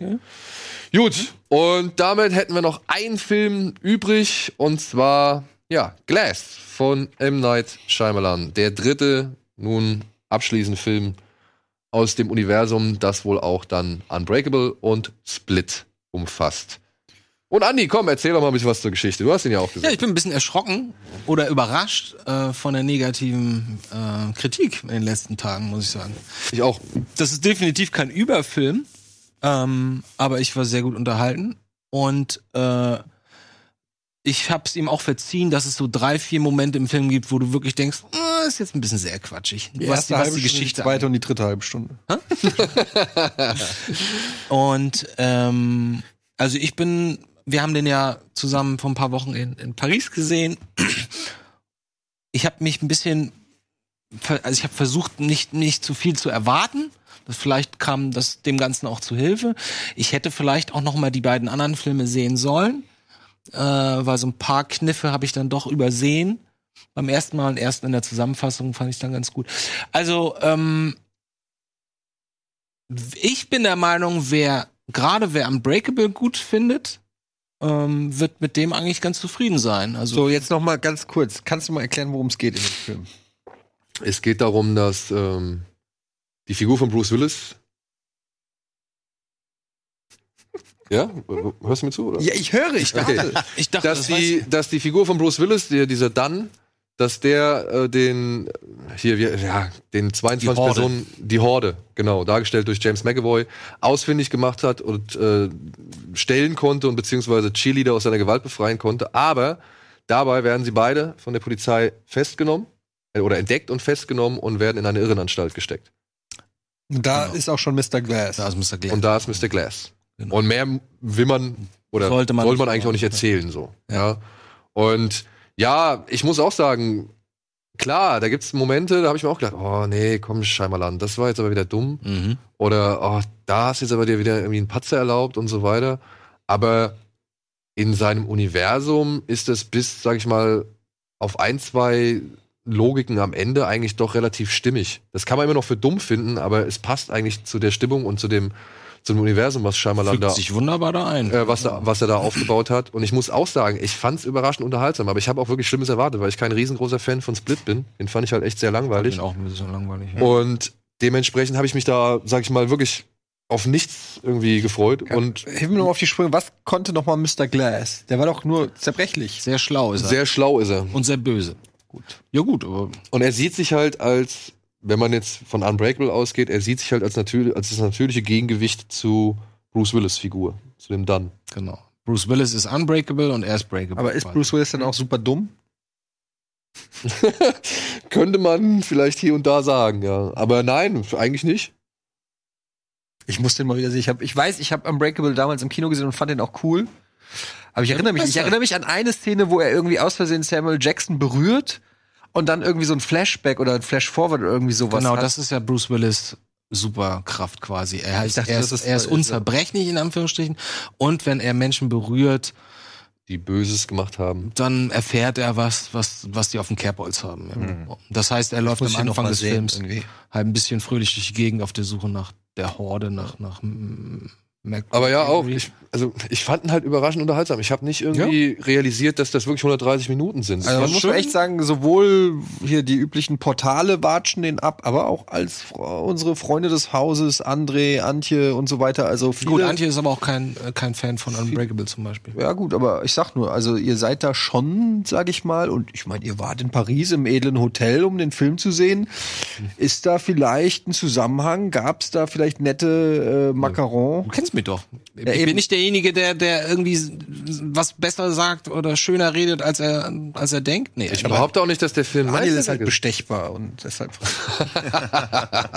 ich mache da nur Spaß. Ich, Ja, ja. Ähm, äh, Leute, äh, ich glaube euch, dass das euch gefallen hat. Und so, was ich vom Trailer bislang gesehen habe, ist zumindest so, dass ich sage, würde ich mir sogar angucken, obwohl ich halt äh, Split auch todeslangweilig fand. Und äh, der mir so über, also ich fand ihn weder spannend noch gruselig noch, also ich fand ihn so obwohl er Potenzial hatte, hat er das komplett verschenkt. Also ich, ich habe einfach so mein Vertrauen in M. Night Shyamalan verloren. Ich habe irgendwie das Gefühl, der hatte halt irgendwie so zweimal Lightning in a Bottle äh, oder einmal vielleicht auch nur mit, mit Six Sense und seitdem, muss ich ganz ehrlich sagen, hat er mehr, äh, wie sagt man, Misses als Hits. Ich fand nur interessant zu lesen, heute Mittag stand das, glaube ich, bei Spiegel Online, dass er, das jetzt rausgekommen ist, ähm, dass der die letzten drei Filme komplett selbst finanziert hat. Um die kreative Ach so, ja, da, war- ist das nicht noch schlimmer? Aber die letzten beiden waren Das halt will ich jetzt bei wertefrei. Ich finde es nur interessant, dass der, dass der diesen Weg geht. Das macht Ja, ja, aber er fast hat irgendwie für The. Visit eine Hypothek aufgenommen. Ah, den hab ich nicht aber ich, der hat ja auch 5 Millionen gekostet, 150 oder so eingespielt. Also ich glaube, der hat schon Kohle und ich glaube, er nimmt auch eher die Hypothek auf, um künstlerische Freiheit zu haben, als dass er wirklich Genau. das Geld braucht. Und Ja. ich fand halt auch fast alle Filme von ihm eher so, aber auf so eine liebenswerte Art und Weise. Also er macht, zieht immerhin sein Ding durch. Mhm. Deswegen auf Split habe ich halt, äh, auf den habe ich auch Bock, auf Glass. Ich So ein bisschen wie J.J. Abrams, finde ich. Ähm, M. Night Shyamalan. Der, du merkst so, generell ist da so ein Gespür für irgendwas, Mhm. wo du denkst so, ja, das ist gar nicht so schlecht. Aber dann letztendlich habe ich das Gefühl, er ist einfach kein guter Regisseur. Vielleicht solltest du lieber nur Autor sein oder Producer oder so und jemanden ranlassen. Ich finde es genau umgekehrt. Ich finde, ja. ich finde, es ist ein- er ist ein sehr guter Regisseur, aber, aber schreiben tut er manchmal ein bisschen. Eben, das würde ich jetzt auch sagen. Also, weil, was man, was ich halt vor allem, da gebe ich halt, wir haben uns, Andi und ich haben uns angeguckt und sagten mitten im Film so, ey, das sieht schon echt schön gefilmt aus. Also, da waren immer coole Bilder dabei. Hammer, Hammer, ja. Immer klar, präsent, alles was, also, das war schon gut inszeniert so, ja. Und das hat mir auch dann teilweise echt so auch über den Film geholfen. Es gab diese Szene, die man im Trailer sieht, in diesem rosa Raum. Das war so die einzige Hängephase, die ich hatte, wo ich halt sage, oh, nee, komm, ey, jetzt hör mal auf zu labern. So. Komisch, genau, das fand ich nicht, fand ich Ja, aber das war bei mir so der Ja, ja, Tiefpunkt ja, so. ja, ja. Und ab dann ging es aber dann für mich eigentlich relativ Ja, okay durch. Ihr habt recht, also das ist dann doch eher das, die, das Regiehandwerk, wie der Film aussieht, ist gut, aber vom Inhalt und von der Trimmung her und weiß ich nicht, von der Gewichtung von verschiedenen Themengebieten und dem Ausfüllen von Charakteren und so sehe ich halt. will halt immer irgend so sein eigenes Ding umsetzen. Ich finde halt so Visit eigentlich auch gut. Also er hat mir Spaß gemacht im Kino. Gleichzeitig denke ich aber auch, hey, da hättest du auch irgendwie, also ich finde, er hat auch eine gute Schauspielerführung. Also ich finde den handwerklich echt super, aber das Drehbuch ist eigentlich echt immer irgendwie ein bisschen die Macke, weil es halt so erkennbar auf irgendwas hinläuft. Gleichzeitig muss es aber bis dahin auch 90 Minuten mindestens verstreichen. Ich weiß ja nicht, ob der jetzt die 130 Minuten braucht. Wahrscheinlich, weil er viel erklären muss. Aber Ja, er ist, erklärt viel, ich ja. glaube, er ist halt so selbstverliebt und er hat halt so dieses Kill Your Darlings Problem, dass halt Sachen drin bleiben, die halt nicht sein müssten. Also Ja, das ist. Ihm fehlt halt die gesunde Distanz zum eigenen Stoff. Und das ist, glaube ich, auch super schwierig. Deswegen bin ich ihm auch nie böse, egal. Auch sowas wie The Happening, denke ich danach halt auch, was war das denn? Aber ich bin halt nicht enttäuscht. Also da bin ich ja eher von sowas wie diesem The Stranger Spray at Night. Sowas fuckt Ja. mich halt ab. Ja. Was ist das? So noch so ein Slasher, der zweite Teil von The Strangers. Ach, das Der schon- Aber der ist doch nicht von M. Night Shyamalan. Nein. Nee, aber das ist halt eine Fortsetzung von einem Slasher und der versucht überhaupt nichts. Da sind halt fünf, es gibt fünf Tote oder so in Haus, da rennt einer rum mit einem Messer. Und Bilder wie aus dem John Carpenter-Film. Ja. Und da Also- sagen auch Leute, die einen Horrorfilm pro Jahr gucken, ey, sowas habe ich doch schon dutzendfach gesehen. Während er halt immer wenigstens versucht, was neu zu machen. Also das muss ich halt schon irgendwie respektieren. Und auch, sag ich mal, im Vergleich zur Konkurrenz, ne, wenn man Mhm. jetzt mal so den Hintergrund von, von Unbreakable und von, Gla und von Glass und von Split sich Mhm. betrachtet, ist das halt auch mal was anderes. Es ist mal Überleg was mal, anderes. also, immer, überleg wenn du es mal vergleichst, angeguckt- ange, wie, angefühlt haben. ne? ja, wenn du das, wenn du es mal vergleichst Was? irgendwie mit dem, was halt so Leute wie oder so Firmen halt dann oder Labels wie DC und Marvel anbieten, so, da sticht es halt meiner Ansicht dann doch schon mal positiv hervor, auch wenn es jetzt vielleicht logisch teilweise echt Hanebüchen ist und auch, äh, sag ich mal, eher die James McAvoy Show als Bruce Willis und Samuel Jackson so, also Bruce Willis sagt ungefähr fünf Sätze. ja, ich glaube, der ist auch relativ kurz. Besser ist es. Ja, ja so ich viel trotzdem, ich würde trotzdem eine Empfehlung aussprechen. ich glaube, ich glaube aber auch, dass die Leute, die halt Unbreakable und Glass gesehen, äh, Split gesehen haben, dass die da reingehen werden. Zumindest um sich selbst ein Bild zu machen. aber was ich da gelesen habe, er würde den Mythos mit dem Film zerstören und was, was nicht. ja, alles. das finde ich auch immer, Hä? also dieses, verstehe ich überhaupt nicht. bei Matrix, Matrix 1 bleibt ja auch trotzdem gut, obwohl der Mhm. erst zweite und dritte Teil, also auch sagen, ja, der macht die ersten beiden Filme kaputt. Das Normalerweise, da habe ich auch immer gesagt, auch bei Remakes, wenn zum Beispiel als das Oldboy Remake rauskam und alle gesagt haben, ja, das äh, zerstört das Original. Also, nee, das Original gibt's ja immer noch Ja, und das eben. kann ja auch keiner nehmen. Ja. Aber dann kam Star Wars Episode 8 und dann habe ich gedacht, so, okay, das ist die er das erste Sequel. Ich red, ich lass mich doch mal. Es ist das erste Sequel, das sozusagen das, den Vorgänger schlechter macht, weil die Storystränge ähm, die dort äh, sozusagen ausgelegt Mhm. wurden, einfach vernichtet wurden und du jetzt im Prinzip schon weißt, dass das, was im ersten ja, das Teil macht Bumblebee aber auch und da ist auch keiner sauer. Und ich würde sagen, Matrix 3 hat für mich Herr. den ersten auch so ein bisschen irgendwie in, in, in die. in die- Ja, Ja, aber die kann man auch als eigenstehende Ja, ja. Produkte besser Zum Glück, wahrnehmen. zum Glück. Ja. Ja. Okay, Eddie hat es ja schon verraten, wir waren in Paris, wir durften im schicken Hotel pennen, aber durften wir vor allem in einem ganz miesen, abgeranzten Irrenanstalts-Escape Room äh, unseren Mann stehen. Dementsprechend, das gibt es jetzt zu sehen. Oder? Ja, das gibt es jetzt Aha. zu sehen. Das zeigen wir. Danach gehen wir direkt in die Werbung und melden uns danach zurück mit ein paar News.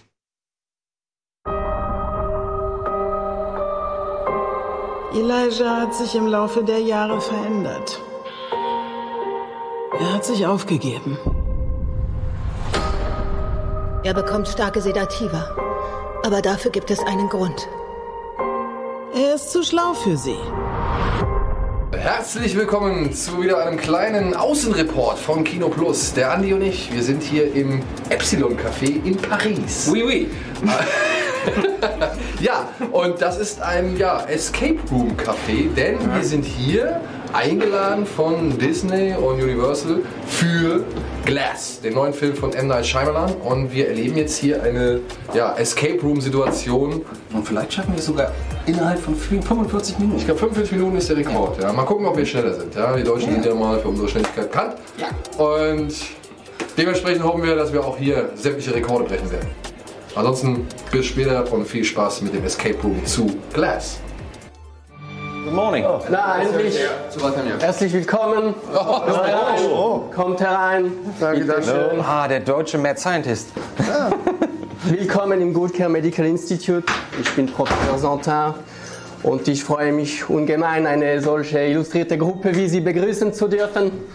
Sehr gern. Ähm, gerne stehe ich mit Rat und Tat zur Seite. Bei Bedarf dürfen Sie selbstverständlich mich um Hilfe bitten.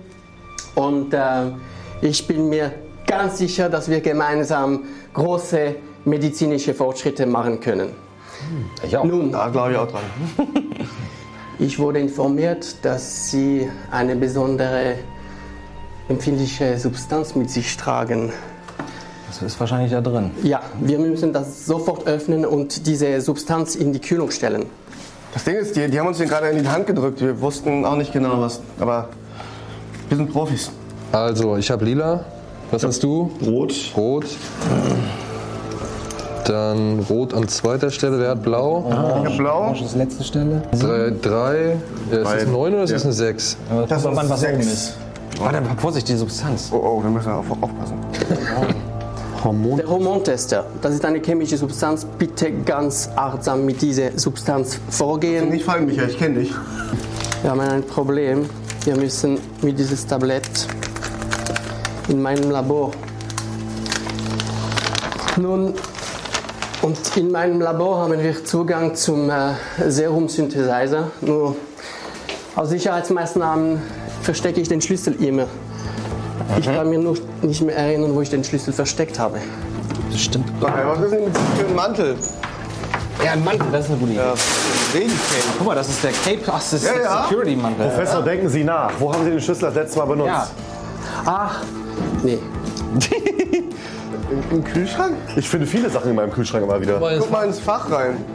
Warum, warum hat noch keiner da geguckt? Gott, jawohl, natürlich. Ah. Stand dort versteckt. Ja, pass auf, da unten. Hier ist, gibt's eine Mikrowelle?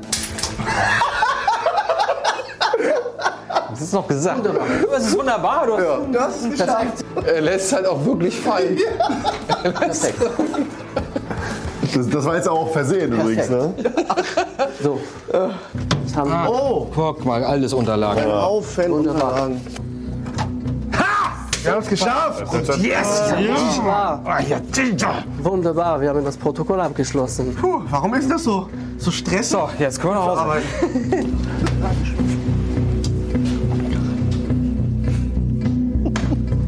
Was habt ihr gedacht? Dass sie, dass sie meinen Plan kaputt machen? Sie werden da nie rauskommen. Dieses blöde Arschloch. Ich habe ihn bis eben noch gemocht. Das ist, dass er uns Er war so angenehm deutsch. Ja. Ey, komm, hier, der Fernseher muss irgendwo eingestöpselt werden. Äh, ganz kurz grundsätzlich, ne? Wir, Ja. wollen, wir wollen hier raus und hier ist ein Code. ja. Ja. Äh, ein Code an der Tür. Oh, cool. Wir haben jetzt- Schlüssel. Oh, wir haben Zettel, Papier und einen Stift und eine Brille. Wir haben eine Ja. Brille. Also in den Hosen ist nichts drin. Ist da was drin in der Kiste? Nee. Ja, da ist es so eine, so eine Ja, Chemietabelle. genau. Oh, shit. Weiß, die ist nicht schlau. Und warum sind die Zahnbürsten hier? Ja, das finde ich auch seltsam. Ja, das ist doch wegen der 24 Identitäten. Den Stecker! Was? Den Stecker mit dem Kabel mit dem Videorekorder! Hier, Ja. wo, wo ist denn? Was ist, ist hier hinten irgendwas? Dicker Videorekorder. Nie schaffen! Oh, warte. Ja, Mann, Freunde, hier. Ah, Oh, nicht sehr im gut. Ernst, Micha. Was Du, alles- du, hast, du hast es doch aufgemacht, Mann. Was kannst du eigentlich? Hä, ich, was, was ist da denn? Da war das Kabel drin. Okay. Übrigens von dem Lüften Ah, sind nur ganz hallo. leicht drin. Ne? Sehen wir's? Guck mal. Okay, er hat es da wahrscheinlich da unter dem. Guck mal, unter, dem, unter der Schublade. Unter hier. Kann man das rausnehmen? Oh, warte, hier ist irgendwas. Ach du meine Güte. PB. Achso, das sind die. Das, guck mal, nachgucken. PU haben wir auch, also 94. Schreibt mal einer 94 auf, hat jemand 94? Ah, der Taschenrechner. Du hast, ja, du hast, genau, Micha, schreib auf. 94? Quatsch, wir müssen mit dem Taschenrechner rechnen. PB Okay. mal IHB. Okay, das heißt. Okay. Also wo ist PB? Wir brauchen PB. Okay, 82. Shit. 82 mal 82 mal HE. ist Aber da war Helium. das 94 auch? 82 Ja, 82 mal HE ist Helium. 82. 82. Ja. Mal. Mal. Mal wieder zwei. suchen? Mal 2. 2, okay. Warte. Plus PU. Was Äh, PU Das war, hattest du eben war die schon mal 94, gefunden. genau hier. PU. Plus 94. Ihr Dummkopf! Habt ihr nicht gesehen, dass wir einen Taschenrechner haben? Warte mal, plus. 10E mal 10. Was, was war? Moment, wieso 10 mal? Vom Kopf! All das zusammen vom 4 mal Kopf! Also äh, 2000, also 2580. Ja, ist grün. Ist grün. Sehr gut. So, dann kommen wir wieder raus. Okay, ihr habt vorhin hier geguckt, ob da noch mehr zu sehen war. 10. Ja, der Schlüssel ist für dieses Schloss. Halt hier wieder zu. Ah, oh mein Gott! Ah. Das war nicht voll probi- äh, funktioniert. Die hattest du schon? Ja, der ist schon.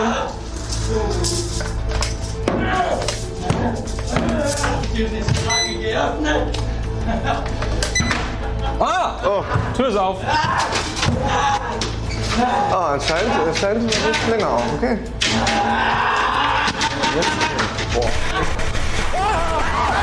Was haben Sie getan, Elijah? Glas.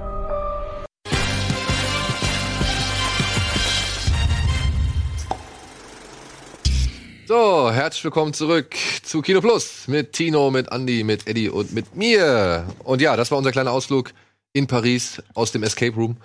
Ähm, was man am Ende nicht gesehen hat, als die Tür aufging, sind wir rausgerannt und wir hatten drei noch Möglichkeiten. Und wir haben halt, wir haben halt gedacht, es geht noch weiter. Und wir hatten halt drei Möglichkeiten: nach links ein Raum mit Gerümpel, nach rechts ein Raum mit Gerümpel und geradeaus die Treppe hoch. Wenn du in Gefahr bist, wo rennst du hin?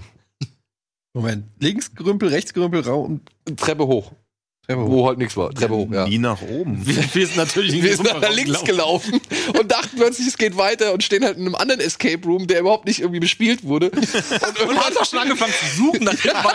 Aber es war so vollgestopft, der Raum, dass wir dachten, ey, das wird schwierig. das wird Raum jetzt echt schwierig. Was wollen die jetzt von uns? Und plötzlich stehen zwei Squad, äh, zwei SWAT-Team-Polizisten irgendwie stehen vor der Tür und winken uns die Treppe hoch, ja. Und bis wir dann halt oben waren und gerafft haben, dass das Spiel eigentlich schon längst vorbei war, ist halt noch ein bisschen Zeit vergangen, die aber halt leider nicht per Kamera festgehalten wurde. Das hätte ich halt gern gesehen, Ja. wie wir halt wie die, wie die gestochenen Hühner halt einfach in diesen Raum reinrennen. Aber gut. Gut. Nachdem euch der Film vorher komplett verdummt hat. Ja, das wird es wahrscheinlich gewesen sein. Aber jetzt machen wir weiter mit den News. Im Doppelpack Cruise und McQuarrie drehen Mission Impossible 7 und 8 am Stück. Für Umme. IMDB plant kostenloses Streaming-Angebot. Next Father, Next Son. Jason Reitman inszeniert Ghostbusters 3.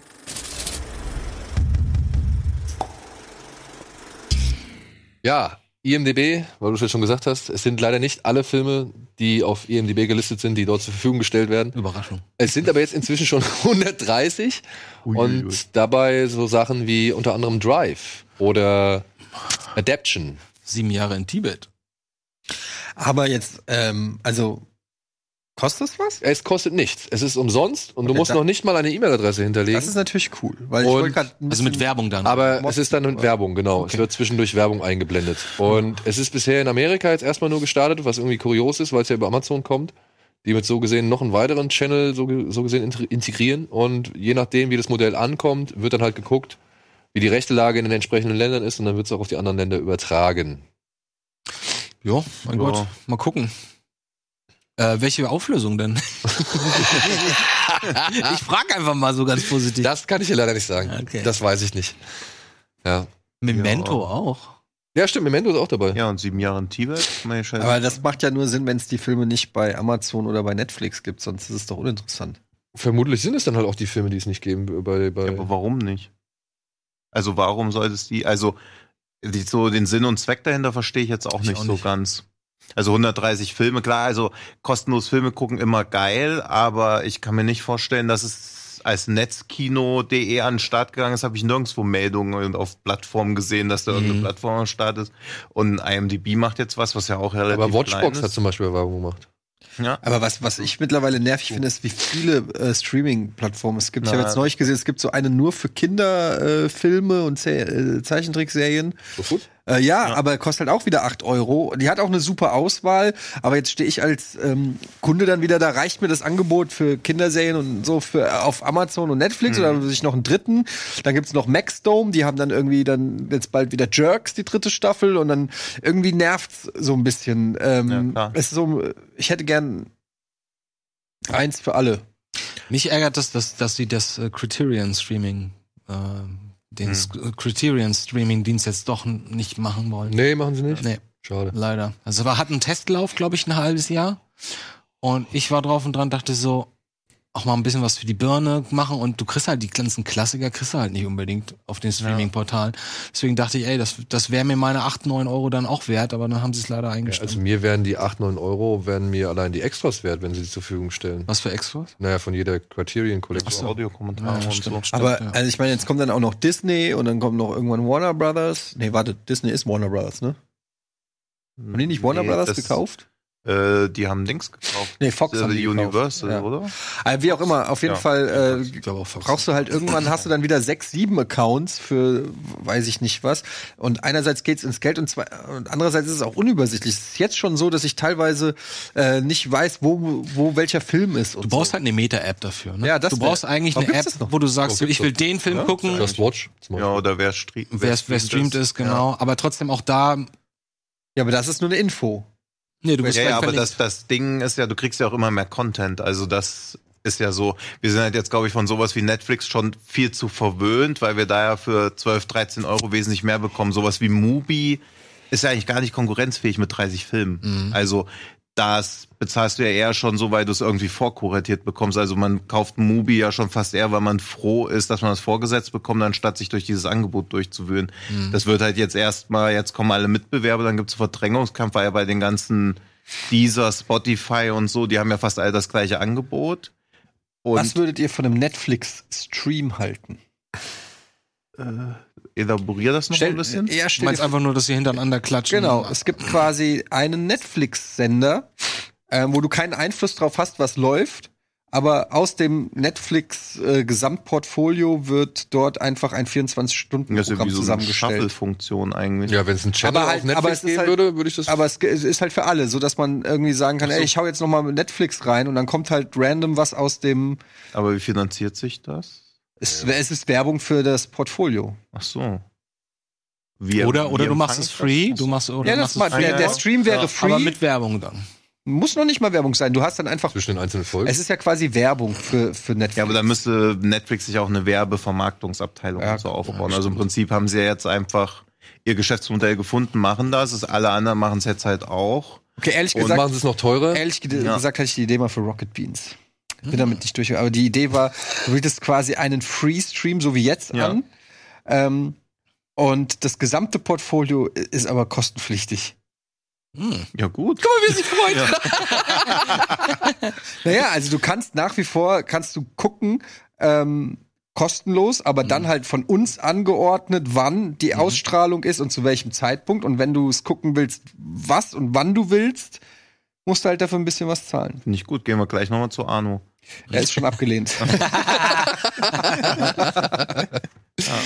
Gut, gar nicht abgelehnt ist äh, Mission Impossible 7 und 8, denn die werden jetzt in diesem Jahr noch begonnen.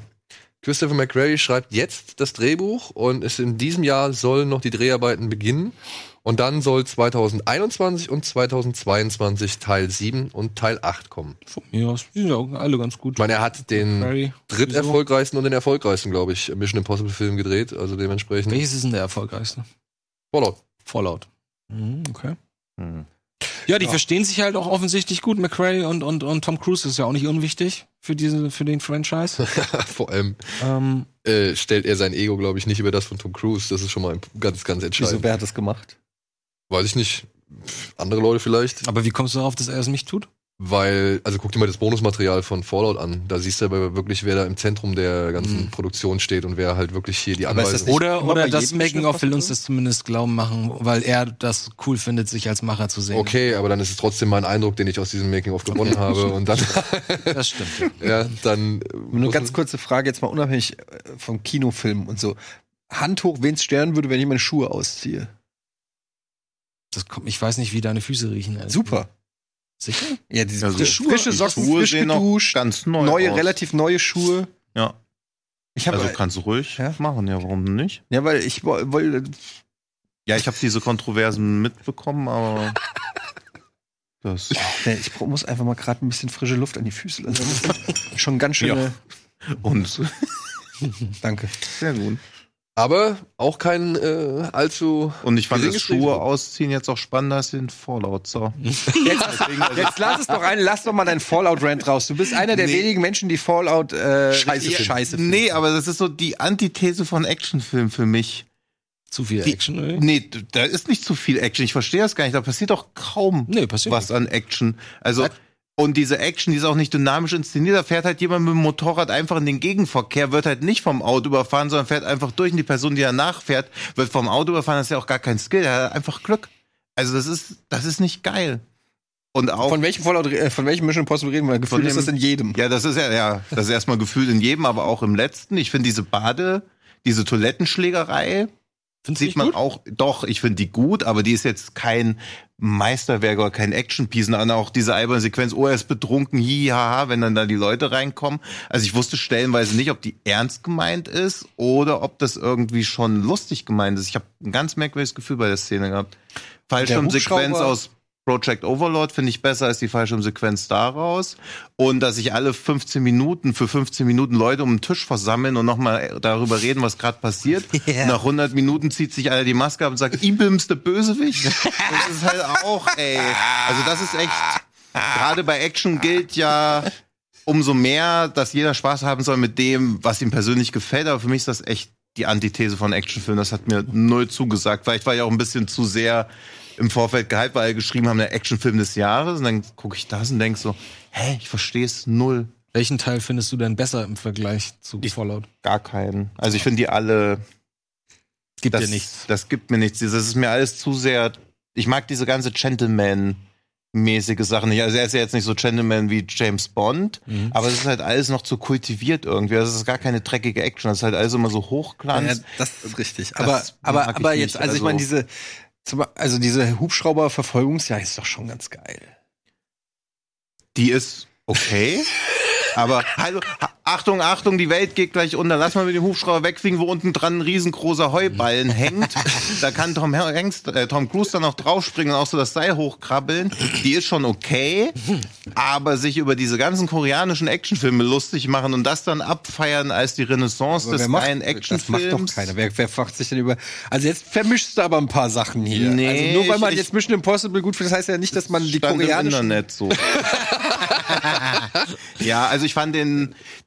Die, immerhin war mal die letzte Actionsequenz auch die beste, aber trotzdem fand ich den viel, viel, viel zu lang und dafür hat er auch actionmäßig nicht ein, eingezahlt, weil es hat mich halt kalt gelassen. Also es steht ja auch nichts auf dem Spiel. Man weiß, es wird alles gut gehen. Sein Pack fuckt mich da unheimlich ab. Das kommt auch noch dazu. Mhm. Also ich weiß nicht warum, aber der nervt mich da unheimlich. Dieses Tollpatsch, also das, das Comic Relief, Actionfilm mit. Comic Relief, bin ich raus. Außer es ist Verdammt, jetzt mag ich den Film weniger als Monstrum? Ja, das ist ja, aber ist ja, ist ja liebenswert. Aber da ist ja immer so, oh, das war jetzt schon ganz schön Tension. Lassen wir erstmal seinem Pack wieder trollig sein. Dann denke ich so, ey, was soll das denn? Also ich meine, es stehen Menschenleben auf dem Spiel, da sterben ja auch Menschen und trotzdem ist zwischendurch immer noch mal Zeit für seine kleine One-Man-Show, die aber ja auch gar nicht lustig ist. Also ich finde seinem Pack auch in keiner Weise lustig. Noch nie. Gott, ich rede mich immer mehr um Kopf und Kragen. Mochtest du denn die Also ich Serie? finde jetzt, die- Simon die- Peck ist jetzt die, diese Housing, Comic Holy, Holy ja, Grail. Die Serie, mit der er bekannt wurde. Ja, Diese- die fand ich süß. Space, Space, genau. Das Space war süß, aber ich finde ihn nicht, also er ist kein guter Komiker oder kein guter Schauspieler. Ich fand ihn noch am besten in diesem Shaun Film, wo er bisschen zu fett ist und joggt. Was Ah, ja, ja, ja, ja, ja. Ja, ich weiß, welchen meinst. Das ja. von Fatboy Running Ja, oder irgendwie Running, ja. sowas. Ja. Aber nee, also ich kann dem echt leider gar nichts Ich glaube, Peck ist so ein Ding, äh, ich stimme dir zu, äh, da, da, da ist eher so der, jeder weiß, oder jeder findet ihn sympathisch. Und oft wird er dann sympathisch auch mit gleich, er ist gut in dem, was er macht, ähm, verwechselt. Aber ich finde ihn jetzt, ich war, es war auch noch nie einer meiner irgendwie Favorite Comedians oder so, aber Spaced mag ich zum Beispiel sehr gerne. Und ich finde ihn auch in Shaun of the Dead ganz gut. Ich finde ihn aber auch in Mission Impossible zu penetrant in dieser ähm, Comic Relief Rolle. Er ist ein bisschen wie C3PO schon so, ein bisschen so, ja, okay, komm, Simon, enter Simon Peck Joke hier. Ja, wie er da auch schon wieder guckt. Also ich meine, das ist doch nicht. Das regt mich richtig auf, wie er da Ja. guckt. Was guckt er denn da so? Ja. aber, aber die Action an Fallout, äh, finde ich, kann man jetzt nicht so viel aussetzen. Aber Nein, die ist schon gut, aber die ist halt auch nicht mehr. Also es ist nicht der beste Actionfilm des Jahres Wenn's oder eine geile sonst. Geschichte also, auch in Verbindung mit einer geilen Geschichte mit einer spannenden Geschichte, Ja. mit, mit einer überraschenden Geschichte, würde ich das wahrscheinlich das Action noch besser finden. Und ich habe ja auch gesagt, dass Tom Cruise zu glatt ist immer in den Mission Impossible Filmen, keine Ecken und Kanten hat und äh, Ja, zumindest hat er mal wieder vernünftige Haare. Ja, aber es ist, es ist, ich finde auch äh, lustigerweise, obwohl es ein eine halbstündige Helikopterverfolgungsjagd gibt, hat der Film keine Fallhöhe. Ähm, das kann man Mission Impossible, aber das hast, also das ist ja beim James Bond ein bisschen auch so, dass du auch weißt, James Bond kommt aus der Nummer wieder raus und alles wird gut. Also Ja, es ist halt, liegt halt so ein bisschen in der Natur. Oder Ja- Jack Bauer. So, ja, aber das wusste man eben nicht. Bei Jack ich. Bauer warst Das- du dir nie sicher. ob er Deswegen finde ich auch seit 24 Jack auch Bauer war doch klar, dass Erste er Staffel? Nee. Da wusstest du Erste- immer. am Ende der er dritten überlebt. Staffel sitzt er weinend im Auto, am Ende der vierten Staffel super, steht er an der Klippe und will sich umbringen. Ja, Also aber er es- überlebt halt immer, weil die Serie ohne Jack Bauer nicht geht. ja, er überlebt, weil wir wissen, okay, die Serie Ich glaube, läuft sogar eine Folge, da ist er sogar klinisch tot. Da äh, messen Ja. sie sogar seinen Puls und er ist tot. Und dann denkst du so, okay, Ja, gut, Cliffhanger, wie soll das denn gehen? In der nächsten Folge kriegt er halt einfach und dann ist er wieder da. Ja, gut, das ist aber in der zweiten Staffel. Das war ja noch so als. Das war das zweite? Das war die zweite, wo ihn die Koreaner zu oder die Japaner dann zu stark foltern am Anfang. Nee, nee, das sind die Chinesen, wo Ja, er die Chinesen. ist er nicht zwei, drei Jahre im chinesischen Knast und kommt das dann so in der fünften wieder. oder sechsten Ja. ist das. Ja. Ja. Nee, aber erst im zweiten ist das mit ihm, wo er hirntot ist. Ja, aber da wusste man jedenfalls. ja, das und das ist auch mal, das und du ist hast am zweiten Ende Film und du hast am tot. Ende der vierten Staffel wirklich noch die Überlegung, dass es vielleicht zu Ende sein könnte mit ihm. Wenn die nicht kommerziell erfolgreich gewesen wäre, hätten sie natürlich gesagt, er hat sich umgebracht. Klar. Also sie lassen sich natürlich offen, aber hier ist ja von Anfang an Das klar. Problem, bei, das Problem bei 24 war, dass es außer äh, Kiefer Sutherland, Suther- Sutherland äh, keinen wirklich äh, bekannten Schauspieler gab und keinen, keinen, der das, äh, kein Zug fährt. Das ist das Geile bei Game of Thrones, dass du so viel interessante Charaktere hast und auch äh, du einfach mal den Hauptdarsteller der ersten Staffel sozusagen killen kannst und trotzdem noch genug Fleisch übrig ist. Aber wer will denn, keiner guckt 24 wegen Tony Almeida. So, Ja, weißt du? Tony Almeida Ach, cool. komm on, Alter. Keiner würde, ja, als Sidekick so mal ab Ja. und zu im Bild, aber keiner guckt. Du kannst auch. Dexter nicht, du kannst auch Dexter nicht töten. Du kannst Adventures of Chloe, die einfach so als rotzige IT-Frau. Ist Chloe nicht am Ende, wird die nicht so, so, so, so ein Grufti plötzlich? Die wird die Oder war das Kurz, ja, ja, aber die ist dann auch die Wird die- Chefin. die am wird die. Chefin. Ja. Ah ja, die wird, Die wird auch mal kurz Grufti, Ja. aber ja. Ja, so viel zum Thema Glaubwürdigkeit bei Agentenserien. Wir waren übrigens bei den News. Ja. Ach so, ja, genau. Was äh, macht dich denn der Ghostbusters, die, die Ghostbusters 3 Ankündigung oder die Ghostbusters Sequel Ankündigung? Ja, Spricht die dich mehr an? hab ich Bock. Ja? Ja. Also das ist auch wieder so ein Teil klar, wenn der Kacke wird, wird er die Originale nicht vernichten. Und dass er schlechter wird als der letzte Ghostbusters, ist halt eine Challenge. Es gibt keinen letzten Ghostbusters. Können wir mal ganz, können wir den Teaser eigentlich gucken? Oder warum haben wir nur den Still? Ist doch, können wir doch eigentlich komplett zeigen. aber den oder? Teaser ganz gut. Ja. Hätte auch für Back Er to sieht the ein Future sein bisschen können. zu ne? clean aus, muss ich sagen. Noch. Aber das ist wahrscheinlich schnellst produziert. Aber was passiert denn da eigentlich? Das ist- war mir nicht so ganz klar. Und die Musik ist es halt, ne? Es hätte auch Back to the Future sein können. Das ist eins zu eins die Mucke von, von den ersten Sekunden, ne? Ach ja, klar. Und wir fahren dann zum.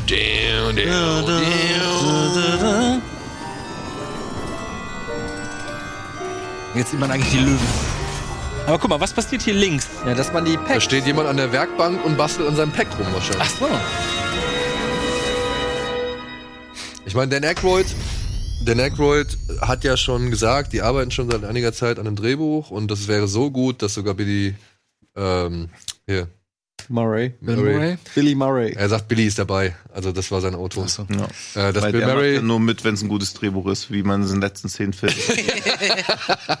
dass er auf jeden Fall dabei ist. Äh, Man wüsste noch nicht genau wie, aber es könnte auch sein, dass er einen Geist spielt. Das sind also komische Aussagen, die er da getätigt hat in dem Umfeld. Aber ja, ob das jetzt Jason Reitman macht oder wer auch immer, finde ich jetzt nicht so ausschlaggebend. Also, Ja. Ach, also ich finde es nicht uninteressant, dass das Erbe seines Vaters da zu übernehmen, ist schon was Besonderes, finde ich. in dem Macht ja Moment. auch jetzt Max Landis mit American Werewolf. Ne? Ja, also das finde ich, ähm, finde ich schon mal interessant. Das heißt natürlich noch lange nicht, dass der Film gut wird, nur weil es der Sohn ist, aber ähm, finde ich schon mal. Äh, lebt Ivan Reitman noch? Nee, ne? Doch, der lebt noch. Der lebt noch. Ivan Reitman lebt noch. Ja. Harry Ramis lebt nicht, ne? Der ist tot, ja. Also der äh, Ja, äh, Bankman. Ist- Nee, der- Aber es spielt Bankman, definitiv heißt auch in er. unserer, in unserer Zeit. Also es, Spangler. Spangler? Welcher? Spengler. es wird ja. Spengler. äh, Ghostbusters 3 ist noch kein offizieller Titel. Bei IMDb und so weiter steht immer nur äh, Ghostbusters Sequel. Aber sie ignorieren den dritten Teil. Äh, gestern oder vorgestern stand noch gar nichts bei IMDb tatsächlich. Ja, ja, aber jetzt steht wohl Sequel. Äh, der, der 2016er soll, glaube ich, komplett äh, ignoriert werden. Ja, was willst du denn Ja, noch? also- Also, die sind ja freiwillig aus dem Universum rausgegangen, also können sie jetzt auch nicht wieder kann ja auch das sein. Auto quasi. Also im Prinzip kann es auch kein Prequel sein, weil das Auto dann noch nicht existieren könnte, oder? Ja, theoretisch Weil ich nicht, bin ja. bei Prequels bin ich auch eigentlich fast immer raus, weil was interessiert mich, was davor Aber wie, will, da, wie willst du das mit dem Originalcast dann machen? Nee, nee, also ich will ja nur sicherstellen für mich, dass es kein Prequel ist, weil das ist ja auch oft Nee, dann wird das Auto ja nicht geben, ja, eben so wie es da deswegen. steht. Ja. Ja. Aber sag mal, ähm, ist das nicht ein bisschen umgebaut? Aber es steht ja auch nur Ecto, da steht ja Weil- nicht Ecto 1. Also wir wissen nicht, ob Er ist abgebrochen, gucken wir. Weil das ist doch irgendwie anders nicht hier, oder? welches Ecto. Weiß ich nicht. Aber da, allein, dass sie in der Garage, also dann haben sie auch nicht diese Feuerwehrzentrale als. Nein, das ist ein, Sch- das ist ein Schuppen. ja, Ein ja, also ich meine, ja, aber das wirkt ja so, als ob sie sich verstecken mussten. Dabei ja, oder weggestellt und dann vielleicht wieder. Ja, Die aber Originalkarre- ja an dem Ecto-Ding rum. Ja, das stimmt. die Originalkarre steht aber auf dem Sony-Lot, also auf dem Sony-Studiogelände. Ist das relevant? Naja, sie könnten sie halt, sie könnten sie halt benutzen. Also warum sollten sie Ach so, nein, wir reden über den, das Auto, nicht, ob es das echte Auto ist, sondern warum das Auto in der Garage steht, äh, in so einem Schuppen und noch abgedeckt ist. Also es wirkt ja so, als ob die Ghostbusters sich irgendwie zurückziehen aber das mussten, wie die Watchmen. Aber wieso? Aber es, naja, wirklich. wow, Ja. wow, wow, es macht doch Sinn. Sie haben ja den Karpatenkönig in die Flucht geschlagen. Vigo. ja, wie Und äh, damit alle Geister beseitigt. Und dann war einfach, wenn du, das ist ja der, das ist ja der, das Traurige an den Ghostbusters, wenn sie ihren Job gut machen, verlieren sie ihn. Und äh, sie haben ihn so gut gemacht, Ja. dass sie äh, im Prinzip arbeitslos wurden. Sie haben die ganze negative Energie aus New York vertrieben, oder? Und das musst du erst mal schaffen. Die negative Energie aus New York vertrieben. Und jetzt sind sie wieder bei Twitter. Ja, ach Mann, den wollte ich auch gerade Ah, wollte ich doch aussprechen lassen. Und dann kam Ja, Twitter so und da ist wieder die negative Energie. Ja. Und äh, das bringt sie zurück auf die Map. Also wir haben alle Bock drauf, Vielleicht heißt er Ghostbusters mit so einem blauen Häkchen dahinter. verified. Ja, Ghostbusters verified. Das wäre gut. Das fände wär ich gut. Ähm, aber wir hatten noch eine News. Was war da? War da noch? In welchem Teil ist das noch? Nee, wir hatten Was ist denn los? Ja, die Titanic ist gerade eingelaufen. Ey, habt, ihr das, habt ihr das von dem, von dem Vader-Kurzfilm mitbekommen? Dass der geklaut ist. Ja. Geklaut ist? Was? ja. Wie geklaut ist. Die Story, die die verfilmt haben, ist geklaut aus irgendeinem Fanforum. Oder Okay, ja gut, das Oh. weiß ich jetzt nicht. Ich weiß nur, dass ähm, er auf jeden Fall geclaimed wurde, beziehungsweise sein ganzer Kanal irgendwie droht, gedroht wurde, dicht zu machen. Aber warum? Von Warner Chappell, die die Musikrechte haben, weil er Nee, halt war doch alles, war doch alles selbst gemacht. Neu gemacht. Ja, von- von- aber basierend auf eben den Stücken, die ist ja frech. weil aber du wenn du es hörst, da sind teilweise einfach hat er schon den Imperial March Ja, eingebaut. Und da sagt Warner halt, das ist zu dicht an unseren an den Stücken dran, für die wir die Rechte haben. Dementsprechend kriegen wir schon mal ein ganzes Geld, aber die wollten ja noch mehr machen. Die wollten den Kanal ja noch runter, so runterhauen. Und weißt du, was jetzt aber geil ist? Jetzt ist Lucasfilm eingeschritten. Disney hat gesagt, wir machen gar nichts, ist uns egal, mach was du willst. Warner wollte Kohle und wollte alles irgendwie äh, Aber ja, ganz kurz, warum hat Warner die, Mus die Musikrechte an Star Wars? Ey, keine Ahnung, weil Warner Chappell halt ein Musikverlag ist. Hm. Und da sind die vielleicht irgendwann mal Wahrscheinlich sind die Platten damals da rausgekommen. ja, Also. verlegt worden und so. Und die haben halt die Rechte an der, an der Musik, beziehungsweise er erklärt halt so, was, also, dass halt Warner ankam wegen der Musik und dann gesagt hat, wir nehmen so auf jeden, auf jeden Fall, monetarisieren wir das Ganze und das kriegen alles wir das Geld. Und er hat gesagt, ist mir egal, ist cool, ja, ich will damit gar nichts verdienen, so. Das ist einfach ein Film von Fan für Fans. Und ähm, ja, und dann drohten sie aber auch wohl damit, irgendwie alles runterzunehmen, das Video runterzunehmen, den Kanal runterzunehmen oder Kanal dicht zu machen und so. Und jetzt ist Lucasfilm eingeschritten und hat halt gesagt, ey Freunde, seid ihr bescheuert, lasst den mal da machen. Das haben sie auch in der Vergangenheit häufig so gemacht. Ja, ja, also unter Lucasfilm war das wohl nie ein Problem mit Fanfilmen. Mhm. Und jetzt, wie gesagt, haben sie sich dafür stark gemacht. Fütterst du das, das, das, das Fandom ja. Ja. Ja. So. Und jetzt haben sie sich halt dafür stark gemacht, dass er halt das weiterhin hochladen darf oder online stellen Was darf. wäre denn das Star Wars-Universum ohne die leidenschaftlichen Fans, die Genau. sich kostümieren, die ähm, den So Spirit naiv. weitertragen? Das also das ist ja, ist einfach nur das ist einfach äh, auch ein Stück weit undankbar, finde ich, von, von Star Wars. Und es ist ja nichts, was denen irgendwas wegnimmt. Also Nee. es ist ja nicht irgendwie, äh, wir vermarkten einen Recut von Episode 8 und bringen ihn auf unserem eigenen Label raus, kauft lieber diese Version, sondern es ist ja, ein- ja, also aber sie machen ja, also im Prinzip macht Warner was, die mit Star Wars genau nichts zu tun Genau. haben, deswegen können sie es ja erlauben, quasi in dem gut, Kontext. das Also. Disney, Aber es ist einfach ein Dickmove. gehen ja cool. ja. Ja. Gut, kommen wir zu was Schönerem. Und zwar zum Fantasy Filmfest, zu den White Knights. Nämlich, letzte Woche war schon in Hamburg und ich glaube München. warum heißt das eigentlich White Knights?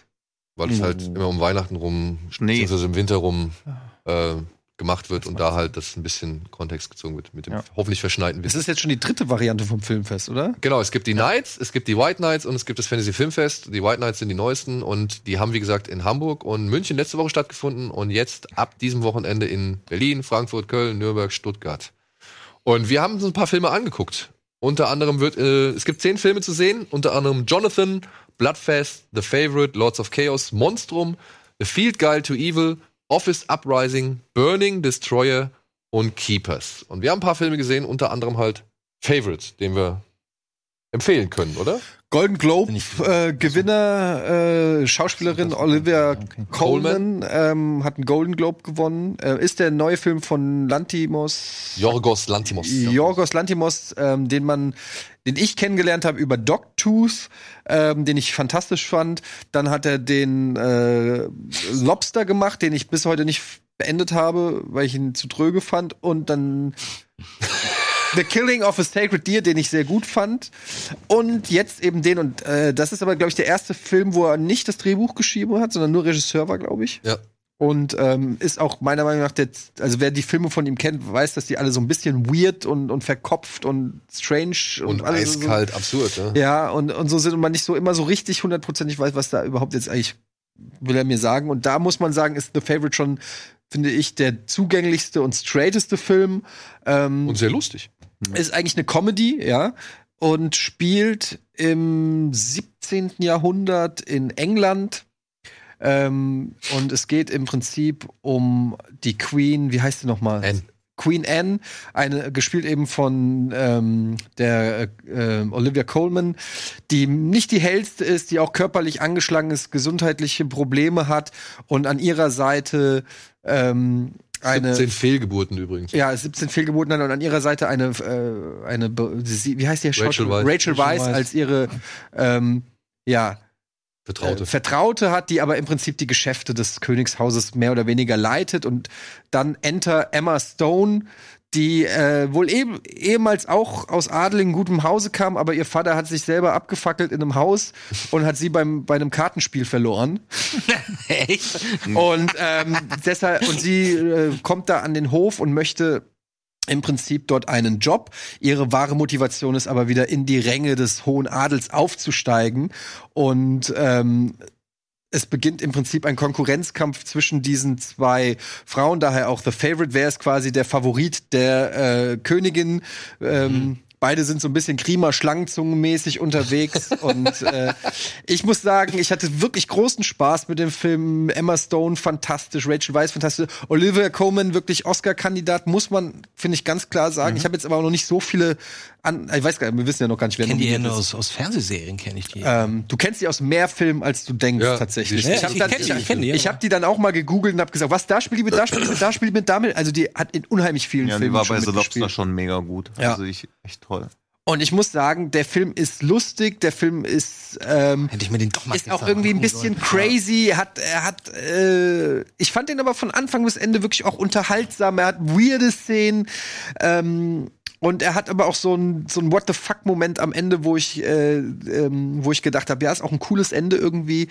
Und ist wirklich einer der, der besseren Filme, die ich in letzter Zeit gesehen habe. Also von mir gibt's auf jeden Fall eine Empfehlung und äh, ich fand den echt sehr, sehr Also mir hat, ich muss sagen, mir hat so ein bisschen dann doch die Kälte der bisherigen Lantimos-Filme gefehlt. Mhm. Die haben irgendwie einfach nochmal, also die haben sich halt einfach mit so einem echt, äh, so einem angeekelten Wow-Gefühl aus dem Kino immer rausgelassen. Das fand ich immer ganz geil bei dem.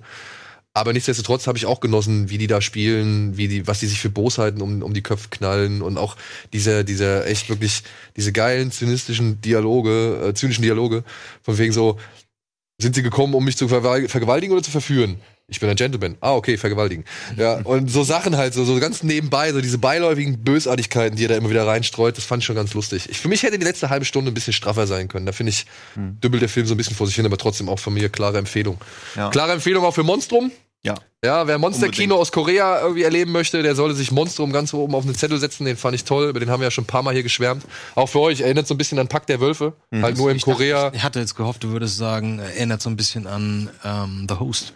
Ich bin ein ganz Ja, großer aber, Host-Fan. aber ist auch The Host. Ist auch Okay. The Host. Also ist so eine Mischung aus The Host und Pack der Wölfe im Korea des 16. Jahrhunderts Ja. oder was? Ja. Ah. Und hat so ein bisschen, also hat Slapstick drin, hat aber auch sehr viel emotionale und herzvolle Momente drin, hat Action drin, hat ein paar Splatter-Momente drin. Fand ich gut. Monstrum. Super, ja. Ja. Okay. Monstrum. Gemerkt. Ja. Dann ein Film, ja. Hattest du mir den, ähm, war das Teil von den Screenern? die- Nee, nee, habe ich leider noch nicht.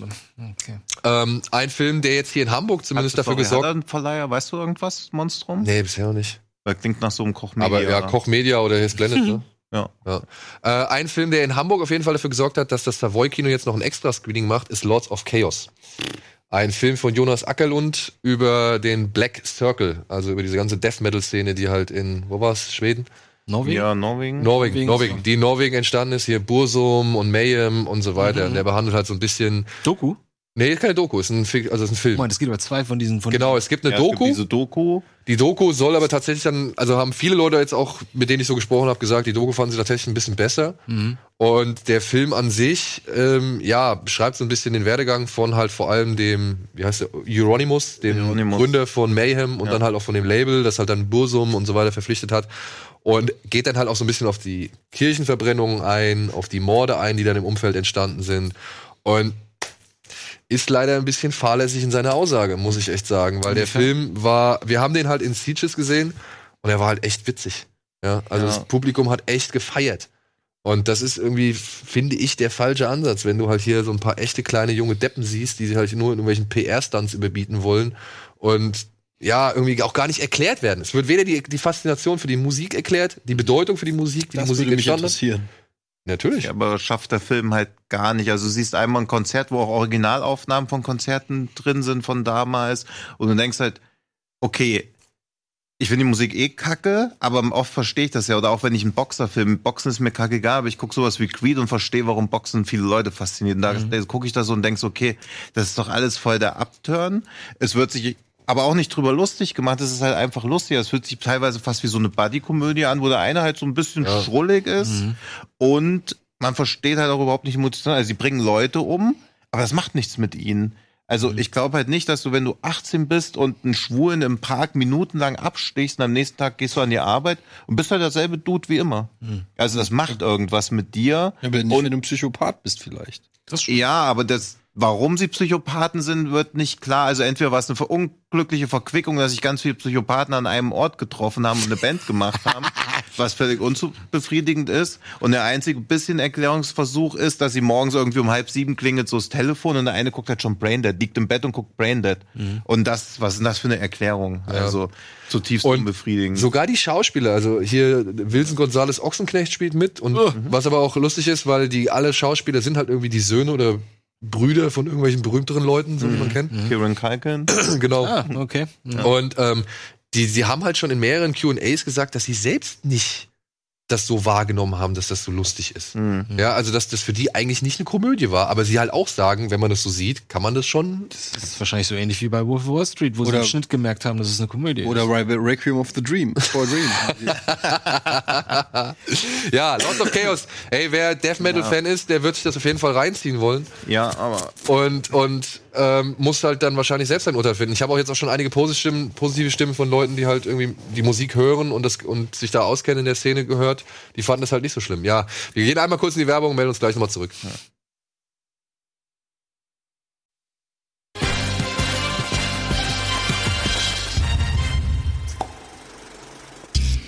So, willkommen zurück zum ja, letzten Teil von Kino Plus mit Eddie, Andy und Tino. Und wir waren bei den Fantasy Filmfest White Nights und noch ein paar kleine Empfehlungen. Ja, Lords of Chaos müsst ihr selbst entscheiden. Wenn ihr Fan der Musik seid, werdet ihr wahrscheinlich auf jeden Fall da reingehen wollen. Aber mal gucken, ob es euch dann auch gefällt. Ich hoffe es natürlich. Wie heißt denn die Doku? Ah, wie hieß die Doku? Ach. Ey, boah, das- ich muss es gleich nachgucken. Ja. Aber würdet ihr sagen, die Doku ist der bessere von den beiden? Ja, wenn man sich halt nicht auskennt, auf jeden Fall. Ja, aber das Ding ist halt auch, also klar verstehe ich dieses, wenn man die Musik gut findet, guckt man sich das an, aber wo ist da der Mehrwert? Also Ach komm, man mach mal hört weiter jetzt. Ja. irgend sowas von irgendwelchen rechtsradikalen Typen und Ein und Film, denkt, den ich auf jeden Fall noch empfehlen möchte, auch wenn ich sagen möchte, das ist ein sehr langsamer und sehr ruhiger Film, auf den man sich auch einlassen sollte. Das ist Burning. Fallout. Achso, sorry.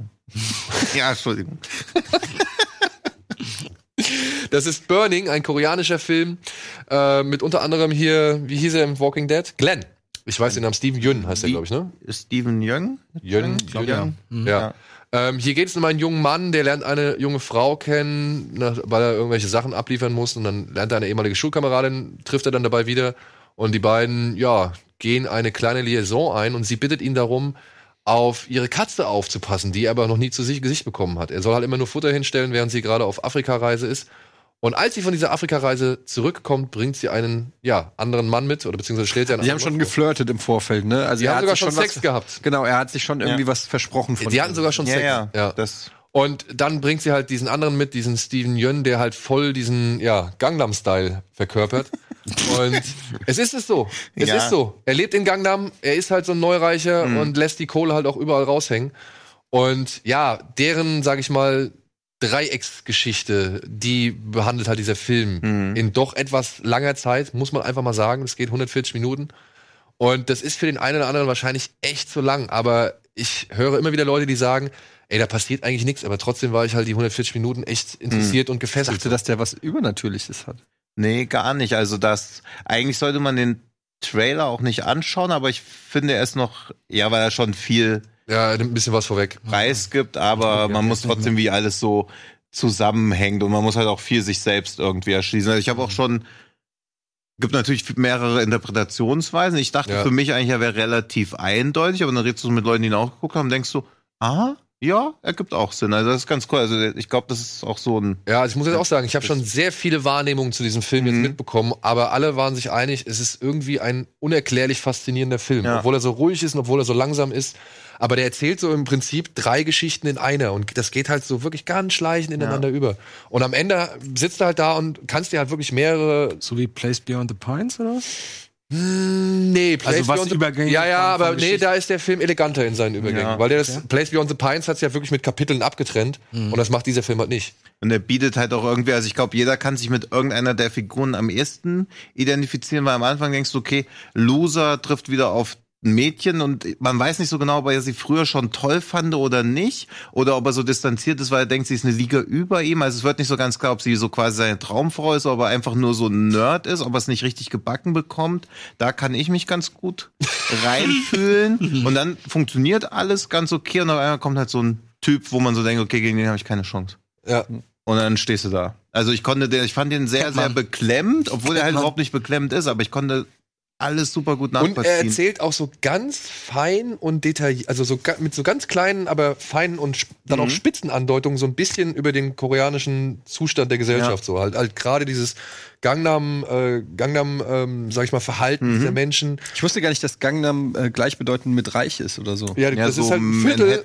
Ja, genau, das ist halt Ja. so ein Viertel, wo halt dann die Neureichen oder die Reichen leben und sich dann auch dementsprechend arrogant verhalten. Oder so halt- Blankenese, Blankenese ist Also es bei euch, gell? Ja, ja, so ein, ja, genau, so ein Nobelviertel. So. Und, aber Ja. die Leute lassen diesen Stil halt auch St. wirklich. Pauli. Ja, also wo du quasi, du datest dich mit einer Frau zum zweiten Mal und dann erzählt die dir, dass die im Urlaub jemanden aus Blankenese kennengelernt hat, und dann weißt du, okay, das Keine wird Chance. nichts. Keine Chance. Keine Chance. Das wird jetzt die nächsten zwei, drei Monate sehr quälend und ich werde mitten in der Nacht manchmal heulend anrufen. Ja, dann gibt's noch so ein Kammerspiel Keepers mit Gerald Butler auf so einem Leuchtturm. Mhm. Da sagen alle ziemlich stimmungsvoll und atmosphärisch. Das bedeutet aber auch gleichzeitig, dass auch eben nicht wirklich viel passiert. Ja. Ähm, Und auch wieder über zwei Stunden. Also ich muss jetzt auch sagen, die Tagline Gerard Butler auf einem Leuchtturm hat mich jetzt noch nicht abgeholt. Ganz ehrlich. Dann gibt's einen Film namens Office Uprising und da habe ich mir sagen lassen, der macht einiges besser als zum Beispiel das Belko-Experiment oder Mayhem. Oh, also den der haben wir doch zusammen gesehen. Ja, ja. Aber der gibt halt Mayhem haben wir auch zusammen gesehen. Mayhem haben wir auch zusammen gesehen.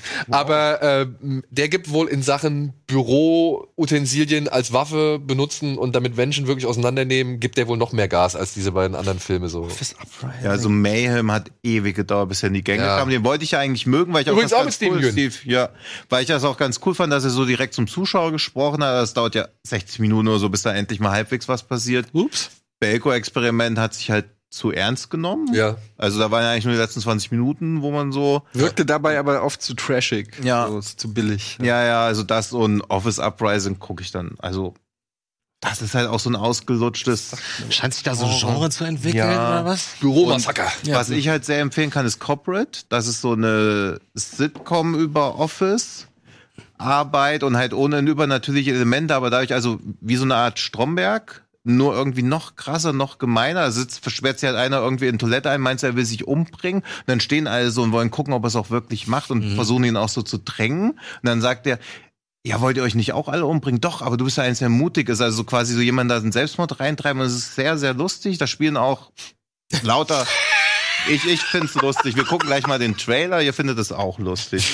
Und spielen auch tausend Leute mit, die man so aus Serien kennt, wo ich aber keinen mit Namen benennen kann. Und das finde ich irgendwie cooler, weil sowohl Mayhem als auch Office Uprising, jedenfalls im Trailer nach, sucht halt auch immer den einfachsten Ausweg. Bekämpfen sich halt alle und irgendeiner überlebt dann. Zu denen war aber keine emotionale Bindung. Also es sagt halt nichts wirklich über Office aus, sondern übertreibt es halt eigentlich nur. Diese ganzen Feinheiten bleiben halt irgendwie liegen. Also, Ja, aber das sind so Crowdpleaser wie genauso wie Bloodfest. ja, oder wie Lords of Chaos. Ja. Ja, aber ich finde diese Crowdpleaser immer ein bisschen ambivalent. Dann habe ich lieber sowas wie Anna und die Apokalypse als Crowdpleaser, als irgend so ein hastig runtergeschustertes Ding. Und generell, es kommen 500 Genrefilme jedes Jahr und das sind die zehn repräsentativsten oder was. Also ich verstehe die Kuratierung schon wieder. nicht. Ja, aber die haben ja auch drei verschiedene Events, wo sie halt nur mal Filme ausspielen. Ach so, na dann. Muss man jetzt auch dazu sagen. Ja. Wie hieß der Film von dem ähm, Re Regisseur mit dem Wo sie das Rauschgift am Flughafen abgeholt haben. Blue Blue Blue Ruin? Blue Ruin. Jeremy Saulnier. Jeremy Saulnier. Der hat doch einen neuen Film. Der hat keinen neuen Film, sein erster Film, Monster, nee, Murder, Murder Party. Party. Der ist jetzt auf Netflix. Ja. Kann man sich angucken. Ja. Das ist einer der brutalsten Filme, die ich auf Netflix bisher gesehen habe. Neben dem The Night Comes for Us. Monster Das Party? ist aber. Murder Party. Murder Party. Ja. Okay, alles klar. Also Kettensägen durchs Gesicht aber und ist so. das der, wo wir neulich einen Trailer auch mal hier geguckt haben zu? Irgendwann haben wir, haben wir von dem Blue Rune Regisseur haben wir irgendwas an, uns angeguckt oder so. Hold to Dark, aber Nee. also sein letzter, weiß nicht. Der macht ja jetzt, der macht Ja. jetzt True Detective. Ja, der hat jetzt Piloten von True Das Detective. haben wir immer noch nicht angefangen. Ja, ich habe gestern. Du hast schon, du bist schon mittendrin, habe ich Ja, gesehen. nee, ich habe erste, also ist ja Die noch nicht mehr beiden, da. ja. Freunde, lasst doch warten, bis alle Folgen da sind. Ja, ich wollte halt nur schauen, ob also ich habe gestern die erste Folge auf Sky mal angefangen. Och, Mann. aber ich habe nur die ersten zehn Minuten gesehen. Okay. Ja, Na gut. okay. No. So, doch haben wir jetzt noch was? gemeinsam was entdeckt. Ach so, Ja. ähm, was vielleicht für den einen oder anderen interessant ist, ist ein Film namens Destroyer. Das ist der neue Film. Destroyer? ist der neue Film von Karin Kusama. Kuyama. Kuyama. Kuyama. Kuyama ähm, und handelt von ja, Nicole Kidman in einer, wie soll man sagen, Charlize Theron Monster Gedächtnisrolle, denn sie ja auch, äh, sie, sie hat hier auch eine sehr, sehr auf alt und hässlich geschminkt, ist sehr abgefuckt und die, ja, kommt an einen Tatort, wo eine Leiche mit einer Waffe niedergestreckt wurde, oder beziehungsweise ein Mann mit einer Waffe niedergestreckt worden ist, zu der es keine. Inhaltsangaben oder Inhaltsangaben gibt oder Hold the Dark Anhaltspunkte. Ja, das, genau, der ist auch, Ja, das der ist mega gut. Auch eine fiese Schießerei dabei. Ja, super guter Film. Und hier, ja, Nicole Kidman, wie gesagt, äh, er stellt jetzt nun Ermittlungen an in diesem Mordfall und ähm, ja, man kriegt dann halt mit, naja, man kriegt halt eben nicht so wirklich mit, warum sie so abgefuckt ist. Das ist halt so ein bisschen das Problem, was ich bei dem Ja, weil Film sie hatte. mit Keith Urban verheiratet. Ach so, redet über den Film? Ja. Ähm, also die dieser Mordfall deutet auf ein Erlebnis in ihrer Vergangenheit hin. Und der Film schildert halt so in Gegenwart und Rückblenden immer, wie sie zu dieser Person geworden ist, die sie jetzt, äh, die jetzt versucht, diesen Mordfall zu lösen. Und leider. Ja, hier, das ist äh, Winter Winter, Soldier. Sebastian Stan. Ja. Leider fehlt dem Film irgendwie so ein bisschen der Punch und es gibt da so ein, zwei, ähm, wie soll man sagen, inhaltliche Haken, die er schlägt. Die waren dann halt auch irgendwie nicht so. Ja. Den mag ich auch. Ja. Und hier, äh. Tobi, nee, Toby Kebbell ist auch noch mit dabei. Ah. Und ja, wie gesagt, der Film am Ende war so ein bisschen Kusama. Ja, ja, ich habe leider, ja. Ja. Der Film war am Ende so ein bisschen, naja, Fühlt Nur sich an wie. ausruhen, dass sie, ein, dass sie ein hässliches Make-up hat. Ja, das, also genau, das Make-up. Das macht ja Monster so geil, weil darum geht's nicht. Genau. Das- Das Make-up wie auch so ein, zwei inhaltliche Kapriolen wirken letztendlich wie ein Gimmick. Ja, die nicht wirklich notwendig sind oder nicht wirklich der Geschichte irgendwas beitragen. Obwohl Nicole Kidman das gut macht, keine Frage. Ich will es gar nicht irgendwie in Abrede stellen. Aber letztendlich hat mir da so ein bisschen auch da einfach der nochmal der Punch gefehlt. Also habt ihr den You Were Never Really Here gesehen? Mhm. An den erinnert dieser Film eigentlich sehr stark. Echt? Ja. Okay. Finde ich jetzt anhand der Trailer, die ich jetzt gar nicht Nee. gedacht. Ich habe noch Vergleiche mit The Word of Kanako gelesen. Das macht mir irgendwie nur noch mehr Bock auf den Film. Ja, nee, also Ja. World of Kanako was- bin ich ein Riesenfan von. Ja, ja. Aber was ich an Bildern sehe, finde ich den nicht uninteressant. Du, das sind auch schöne Bilder, schicke Bilder, keine Frage. Ich will nichts, also, aber irgendwie, weiß ich nicht, hat er nicht. Ich habe andere Filme von ihr gesehen, ich habe auch andere Filme mit Nicole Kidman gesehen, da war sie auch besser. Und äh, ja, also ich weiß nicht, auch you, you Were Never Really Here fand ich dann im Vergleich mit Destroyer halt einfach noch, ein- der hat einfach noch ein bisschen mehr Punch gehabt. so. Warum macht sie jetzt sowas? Will die sich Die macht befreien? will die neue alles. Richtung? Will die eine neue Richtung einschlagen? Also ich meine, die macht Aquaman, die macht äh, Aquaman. Aquaman Spielt die spielt, die Ja, Aquaman die Die macht äh, Boy Erased.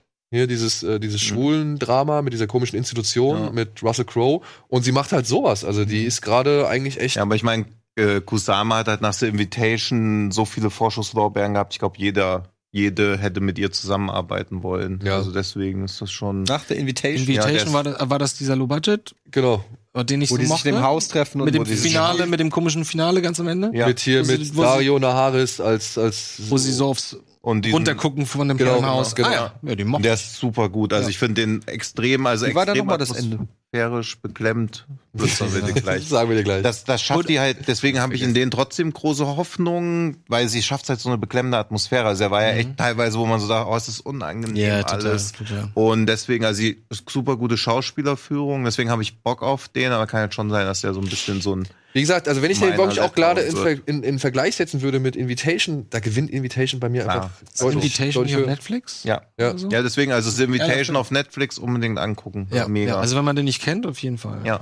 Ja, das waren so, und es gibt noch hier Field Guide to Evil, das ist so ein Anthologiefilm, aber der ist wohl eher für die anspruchsvolleren Mystery- und Horrorfreunde gedacht. Der da so- sollen angeblich die ersten zwei Episoden gut sein, der Rest dann auch wieder nicht. Ja. Das ist halt immer dieses Anthologie. aber er geht halt auch so dieses Anthologie-Thema ein bisschen anders an. ne? Es ist eher so für Freunde von Hagazusa, von The Witch und Ja. eher so diesen atmosphärischen ja, irgendwie Horrorfilm. diese, ja, so, so, so Fabeln oder folkloristische Sachen aus den jeweiligen Ländern. Was war das Genau. erste, was du gerade gesagt hast? Hage Web? Hagazusa. Was ist das denn? Das ist ein Film aus Österreich, der halt auch sehr, sehr starke und krasse atmosphärische Bilder mit sich Mhm. bringt. Auch eine teilweise echt fiese Geschichte erzählt, aber halt auch echt sehr langsam und langgezogen. Hast du The Witch gesehen? Mhm. Okay, der ist dagegen. Mag ich The Witch ist dagegen fast-paced. Variante. Ja. Ich finde Ja. Witch nicht langsam, ehrlich Ich habe gesagt. The Witch nicht gesehen, weil alle gesagt haben, der ist so langsam. Ich finde ihn nicht langsam. Ich mag den. Ich mag den auch. Ich habe den mag schon den viermal auch. geguckt in den letzten Ich mag Jahren. den Warum habe ich ihn denn dann nicht geguckt, wenn ihr den alle mögt? Der ist schon langsam. Viele, viele Leute sind da so ein bisschen. Er. Oder vielleicht ich dieses, da habe ich gestern noch drüber nachgedacht, wo der Unterschied zwischen langsam und entschleunigt ist. Weil eigentlich sagt man ja auch, Filme sind langsam, dabei sind sie eigentlich nur entschleunigt. Also, dass sie halt keine Sobald es, sobald es sich langsam auch anfühlt. das, das ist das Problem. Lang, Ja, also langsam zwischen ist- langsam und langweilig ist Ja. halt eine schmale Grenze. Ja, ja, weil oft benutzt man ja auch, ich benutze halt ganz oft das Wort unangenehm und meint sehr positiv. Also wenn ich Ja. einen Film unangenehm Das finde, ist das super. Daniel, Daniels Lieblingsbegriff. Und wenn ich sage, ein Film ist langsam, ich bin ist das lang- eigentlich Ich bin auch. zum Beispiel langsam, also im Kopf. Ach so. Oh, dann wird dir vielleicht noch auffallen, dass du gestern was Dummes gemacht hast. Es dämmert mir so langsam. äh, aber ich glaube, man sollte eher so das Wort entschleunigt bei sowas wie The Witch nehmen. Also Ja, okay. ist, ist halt nicht langsam fühlt sich immer so negativ. Oder bedächtig. bedächtig. Behutsam. Behutsam. Ja. Behutsam finde ich auch mal gut. Behutsame Inszenierung. Aber das ist auch immer so ein bisschen bei Filmen, die ja keine Ecken und Kanten haben. Aber jetzt nochmal, Tacheles, ist jetzt The Witch langweilig oder nicht? überhaupt Nein, überhaupt gar keinen Fall. Nein. Nur du Aber kannst du darfst dir du kannst, keinen, also, du darfst nicht keinen Jump, Jumpscare-Fest du darfst ihn auch nicht im Original gucken, weil, weil das halt altenglisch ist und du Ja, aber mit Original mit Doch. Untertiteln. Tino versteht. Nee, äh, nein, ich habe ihn ja auf dem Fantasy Filmfest und ich habe kein Wort. waren da da auch unter- da waren unter, also klar immer Untertitel. Und da ging es doch um diese Hexe, die ein ganzes Dorf verzaubert. Hä, was? Nein. Ach doch, da war ich, da bin ich so spät gekommen, da musste ich ganz vorne sitzen, weil da gibt's doch diese eine Szene, die erzähle ich jetzt einfach, wo der Rabe der Frau die Brustwarze abhackt und ich sitze da so und das ganze Publikum macht so äh, und ich sitze da, ich habe überhaupt nicht, ich habe nicht mal Das den aber Fokus, sehr ich habe die spät. Brustwarze, ich saß in der ersten Reihe, so außen und saß aber da das so. ist doch in der Mitte des Films. Nein, ich bin zu spät Ach, ach gekommen, so, dass ich also. ganz vorne sitzen musste und das ganze Publikum macht so, äh, und ich habe bis zum Ende des Films nicht begriffen, was da passiert. ist. Ich habe weder so. den Vogel erkannt, noch dass es eine Brust ist. Es war einfach nur Bewegung und rosa. Das ist ein so verstörendes Bild, wie die da Ja. heulen, heulen, tockt und die denkt doch, sie hat ihr Baby in Ja. der Hand und in Wirklichkeit hat sie den Raben da und sie denkt, dass das Kind Ja, nuckelt an den Brüsten und dann hängt sie da und der, und der Rabe schnappt hier rum. Ja. Und ich habe so überhaupt, ich habe nur das, Koffer gibt's auch. ja, also ich habe das Geräusch gehört. Ich habe neben dem das Siebensteinladen übrigens mal gearbeitet. Der Koffer ist immer noch da. Ja, der hat Also, auch einen Namen, ne? Ich habe den Der Namen Koffer. vergessen. Ja, vor allen Dingen ist nämlich, dachte ich auch ganz oft, der Rabe heißt Siebenstein, was war diese doofe Frau. Ja, So. die hat genervt. Oh, oh. Doch, die fand ich ungl Also ich habe da als Kind auch vor der Frau Angst gehabt. Vor dem Koffer auch, ich habe da vor allem Angst Wie gehabt. alt bist du denn, wenn ich frage? 40. Du bist der Jüngste hier wahrscheinlich. Ja, glaube ich Ja, eben. Ja, da wird das Lachen schnell weinen. Ja. So, gucken wir uns den Trailer an. Zu was denn? Weiß ich nicht. Warte mal, da kommt was Spannendes, glaube ich. Will ich oder will ich? Komm. Da passiert was. Kriegen wir es doch schnell eingeblendet. Ja, ein Gewinnspiel.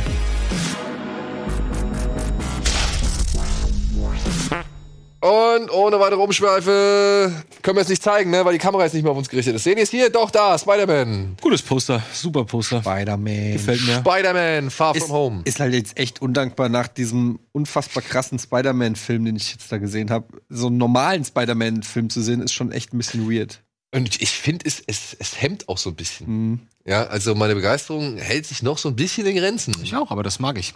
Ja? Aber, Aber lass doch mal Ich reingucken. mag das, dass ich nicht so aufgeladen Far From bin. Home. das Plakat ist schon ganz geil. Ne? Finde ich cool. Finde ich auch cool. Das kann man sich auch gut ins Zimmer hängen. Ich meine, überleg mal auch, wie cool das andere äh, den, äh, Homecoming war, wie er da einfach nur mit Walkman rumliegt und sich einfach nur die Stadt Also äh, auch, ich finde, in dem Trailer sieht man auch, dass er schon so ein bisschen in die Deadpool Ah, ich weiß nicht, ich guck mal nicht rein. Ich mach mir mal mein Aber die große Frage ist ja, wann spielt dieser Film? Vor Infinity War, nach Endgame oder vielleicht sogar währenddessen? Oder ist es dann doch irgendwie eine Paralleluniversumsgeschichte? Man weiß es nicht. New dress? Yes, it is. How'd you know? What just happened? Wobei, Eddie, wenn, wenn du danach gehst, ich meine, natürlich packen die die Gags da rein in den Trailer und dann hast du halt das Gefühl, als, als wäre es ein Deadpool-Film. Aber es muss ja nicht bedeuten, dass, das, dass du da alle 30 Sekunden einen Flachwitz hast. Mini toothpaste? Pack your suit. Guck auf dem Bildschirm. Ich guck da nicht hin. my trip with my friends. Ich will mich nicht. doesn't really need a friendly neighborhood Spider-Man. Lass mich raten, ist er gerade in England? Nee, Venedig. Venedig. Okay. Therefore, I have Aber ich glaube, jetzt ist er in England. That's not I'm messing with you. you look Aber ich glaube nicht, dass der. Also da labern ja mehrere Leute rum, ne? Amy Pascal hat ja auch gesagt, er wird direkt nach Avengers spielen. Jetzt könnte bisher könnte es auch Hostel sein eigentlich. Ja, ne? Ja. So nice to finally meet you, Spider-Man. Aber das Oh, hat die Stimme kennst du, gell? Ich glaube, das war Sam Jackson gerade. Ja. Okay like? Oh ja, ich rate mal. Might want to turn him over so Ja, Sam Jackson. swallow his tongue. Das ist ja das, was ich immer noch machen will, ne? Ich erzähle dir in den Trailer, was passiert und du musst erraten, welcher Trailer es ist. Können wir gerne machen. Solange es visuelle Fragen sind. Ist schon ganz schön spärlich mit Spider-Man-Szenen auf jeden Fall, ne? Mhm. Ist das Mr. Sandman oder was? Ja, jetzt hör auf. Are you going to step Ich finde geil, dass er hier diese Netzdinger hat. Also die, diese Netzflügel unterm Arm. You're all alone. Your friends are in trouble.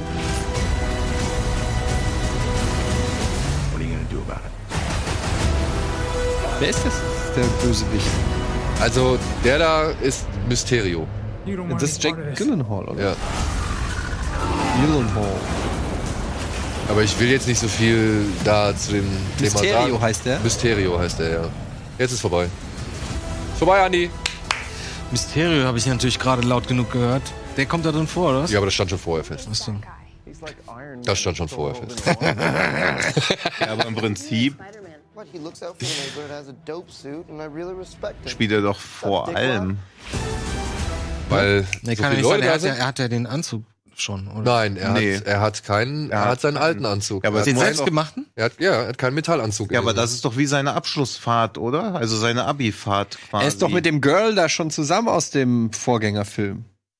Da. Ist er mit ihr zusammen? Ist er? Weiß ich nicht. Also habe ich jetzt auch nicht so. Habe ich jetzt auch nicht so. Und Samuel Jackson sagt doch, glad to finally meet you. Was bedeutet, sie haben sich vorher noch nicht getroffen. Ja, aber sie treffen sich, treffen sie sich in Homecoming? Habe ich nicht geguckt. Wer?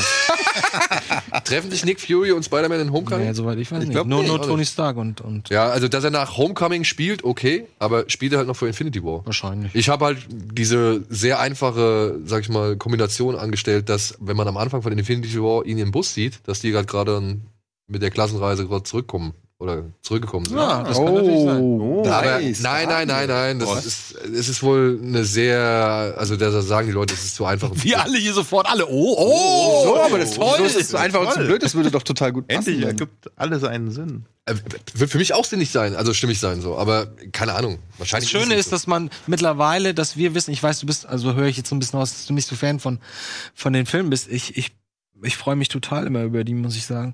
Und die Tatsache, dass wir jetzt schon diskutieren, dass es sein könnte, dass das der, die, die, der Bus ist, mit dem sie da zurückkommen, das finde ich schon wieder schön.